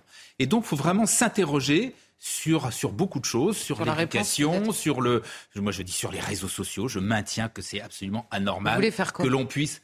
Eh ben c'est pas, ce sera toujours pareil. C'est pas une seule. On va priver tout le monde. Donc. Il y a effectivement des sanctions qu'il faut revoir. Je pense qu'il y a un vide Mais actuellement. Gérard Leclerc, l'intégralité de la jeunesse se sert des réseaux sociaux 8 heures par jour. Hein, Gauthier mais et alors, tout, le monde ne va pas frapper mais une personne de 70 ans à mort. Je dis qu'on sait très bien que dans les violences récentes qui se sont développées il y a, il y a 15 jours, les réseaux sociaux ont eu un rôle très important. Ce sont des Par exemple, il y a un jeu maintenant qui consiste, quand on fait des actes violents, à filmer ces actes violents pour les mettre sur les réseaux sociaux. C'est vrai ou c'est pas vrai Avec une espèce de compétition entre. Donc c'est pour ça, je ne dis pas que tout, parce que je n'ai justement sur quel que soit le sujet, je pense qu'il n'y a pas une seule réponse. Mais ça en fait partie quand même. sauf que ça en fait partie quand même. Je vous disais, on fait quoi Parce que en eh ben, effet, vous avez. Il faut agir sur tous ces plans-là, sur tous les, tous les niveaux. Vous avez raison. Y compris sur l'éducation. Vous avez raison. Il y a un concours sur les réseaux sociaux, d'accord, entre quartiers, entre machins, eh on ben l'a vu sur plein de choses. Eh ben d'accord. Là, en l'occurrence, je vois pas le rapport avec ce dont on vient de parler. Là, on parle d'un cas précis. Je vous dis que d'une façon générale, il y a un climat de violence dans cette société. Mais donc on fait quoi? On interdit les réseaux sociaux Qui est parfois justifié par ceux qui vous disent ah bah oui, mais ils sont en rage, ils sont en colère, etc. non. Tout acte de violence est insupportable et tout acte de violence doit être en fait, si sanctionné. Et alors, je, prends au mot, si c'est insupportable, il faut cesser de le supporter. Donc, on ouvre des maisons de redressement pour les gamins de 15 ans, on les enferme et c'est terminé. Je constate. justement, ce sera pas. Il faut sans doute le faire. J'ai dit qu'il fallait imaginer des sanctions. Il y a même un autre niveau. Je vais me donner un autre niveau. Si, j'ai une minute, ah non, ça m'a été donné par, ce que ça a été donné par un enseignant de, des quartiers nord de Marseille, qui me disent quand vous avez dans, une classe, quand vous avez des élèves qui font n'importe quoi, qu'est-ce que vous avez comme sanction aujourd'hui? Ah. De notre temps, je ne veux pas idéaliser le passé, mais nous, il y avait, on vous avait des punitions, on avait des cols le week-end ou des choses comme ça. Et la maison vous avez entendu le préfet qui a dit deux claques et au lit euh, en parlant de, de, ça, et ça fait un scandale. Problème, du coup, tout sauf les claques, lui... pas mis la claque. Voilà, oui, c'est tout ce que j'ai dit. Un, ce qu'il voulait dire, c'est la sanction. C'est vrai, que imaginez mettre une claque à des gamins qui sont capables de battre à mort à 14 ans un vieil homme, c'est vraiment le bout Je constate simplement, pardonnez-moi, et pour terminer sur euh, Philippe, je constate que euh, cet homme de 72 ans qui a été battu à mort, l'actualité l'a traité, enfin les médias l'ont traité pendant même pas 24 heures et qu'ils euh, sont passés à autre chose. C'est le problème de l'actualité en même temps. Le... je ne suis pas sûr que ce soit le problème de l'actualité. Pardonnez-moi, je ne suis pas sûr que ce soit un problème d'actualité. Je, pense plus que c'est un problème. Je suis, je suis, je pense pas que ce soit un problème d'actualité. S'il vous plaît, il nous reste 5 minutes. Et je le disais, c'est une, c'était la surprise de l'heure des pros ce matin et c'est une belle surprise je disais que cette euh, personne avait marqué euh, cette, cette, année entre le 14 juillet 2022 et le 14 juillet 2023. Et je suis très heureux euh, de savoir que vous êtes avec nous. Bonjour Henri. Bonjour. Comment allez-vous? Très bien, très bien, très bien. J'ai repris la route depuis Annecy il y a maintenant un petit mois, un peu moins d'un mois. Et j'étais à Strasbourg là, ces derniers jours et je suis actuellement à Metz, voilà, voir la cathédrale Saint-Étienne qui est la plus grande verrière d'Europe. C'est magnifique. C'est, je n'ai pas besoin, de, je crois, de, vous présenter, euh, car euh, tant les Français désormais vous connaissent. Je constate que vous avez gardé le, même sourire euh, lorsque on a pu vous avoir en, entretien le 10 juin dernier. dans cette route des cathédrales, Henri, est-ce que aujourd'hui c'est une route, allez, disons, un peu plus longue que prévu Parce que j'imagine que vous êtes arrêté, interpellé, que les, Français vous remercient Oui, effectivement, euh, l'ambiance a un peu changé. Euh, pour le meilleur, puisque c'est énormément de bienveillance. Je suis très touché de pouvoir rencontrer des gens qui m'apportent à leur tour leur, témoignage. Et je suis d'autant plus heureux que, que mon exemple et mon témoignage aient pu les toucher. Et, euh, c'est mon objectif. Mon objectif, c'est simplement de pouvoir recentrer les gens sur le beau, l'essentiel. Et, et, pour se sortir de toutes les, de toutes les situations là dont vous parliez juste avant, moi mon message c'est celui de la beauté et c'est pour ça que j'invite à regarder simplement vers les cathédrales. Mais euh, et je, le dis dans cet enfer du 8 euh, juin dernier. Euh, et cette attaque qui a fait, je le rappelle, six blessés, dont quatre enfants, vous avez été la lueur d'espoir. Vous avez toujours refusé d'ailleurs qu'on vous surnomme le, le, héros au sac à dos. Euh, vous, avez dit, vous avez dit, et d'ailleurs c'était très perturbant, vous avez dit j'ai agi comme un, Français devait agir. Mais en revanche, euh, il y a quelque chose qui va changer, puisque normalement vous devez être euh, décoré, cher Henri. Oui, effectivement, si, je reçois la Légion d'honneur, ce qui est certain, c'est que je la recevrai dans un cadre privé. Ah, c'est dans un cadre privé que vous le ferez? C'est la consigne que j'ai transmise à mes parents qui s'occupent de, la relation. Voilà. quel message Allez, parce que c'est vrai que l'actualité, elle est très lourde en ce moment. Et euh, à l'approche du 14 juillet, pour vous, c'est quoi le 14 juillet? C'est une euh, belle fête nationale euh, qui peut servir de, de, point de départ pour tout le monde, pour se repenser en tant que pays, en tant que patrie, avec donc une terre, un peuple, une histoire. Et, et cette fête peut nous, encore une fois, nous pousser à regarder donc euh, en arrière à travers notre histoire, vers la grandeur de nos ancêtres, et nous projeter vers l'avenir en nous fixant sur la grandeur. Euh, vous avez vu, Henri, cette semaine, je crois que c'était avant-hier, la charpente de euh, la cathédrale Notre-Dame de Paris a été acheminée, et je ne sais pas si vous avez suivi, mais peut-être que vous gardez un œil sur l'actualité. cette charpente qui a été détruite au moment de l'incendie va être reconstruite à l'identique et euh, avec la méthode euh, médiévale. J'imagine que ça doit vous, ça doit vous plaire. C'est très beau, c'est très beau, c'est magnifique de voir cette cathédrale euh, en train d'être reconstruite. Je pense vraiment qu'il faut qu'on soit conscient que c'est une chance inouïe pour, pour nous de, de voir la reconstruction d'une cathédrale. C'est quelque chose de, de rare puisque une cathédrale c'est fait pour durer presque éternellement, j'ai envie de dire. Donc profitons de ces instants-là, admirons la beauté de sa reconstruction et quand elle sera reconstruite, alors là, il faudra tous, tous aller la voir, l'admirer. Vous avez d'ailleurs interpellé le président de la République en disant si j'ai une seule demande, moi c'est pas les décorations, c'est pas ce que je voudrais, c'est juste euh, assister à l'inauguration. Ça a été validé, vous serez bien euh, le jour de l'inauguration euh, à la cathédrale Notre-Dame, cher Henri? Oui, normalement ça devrait se faire. Oui.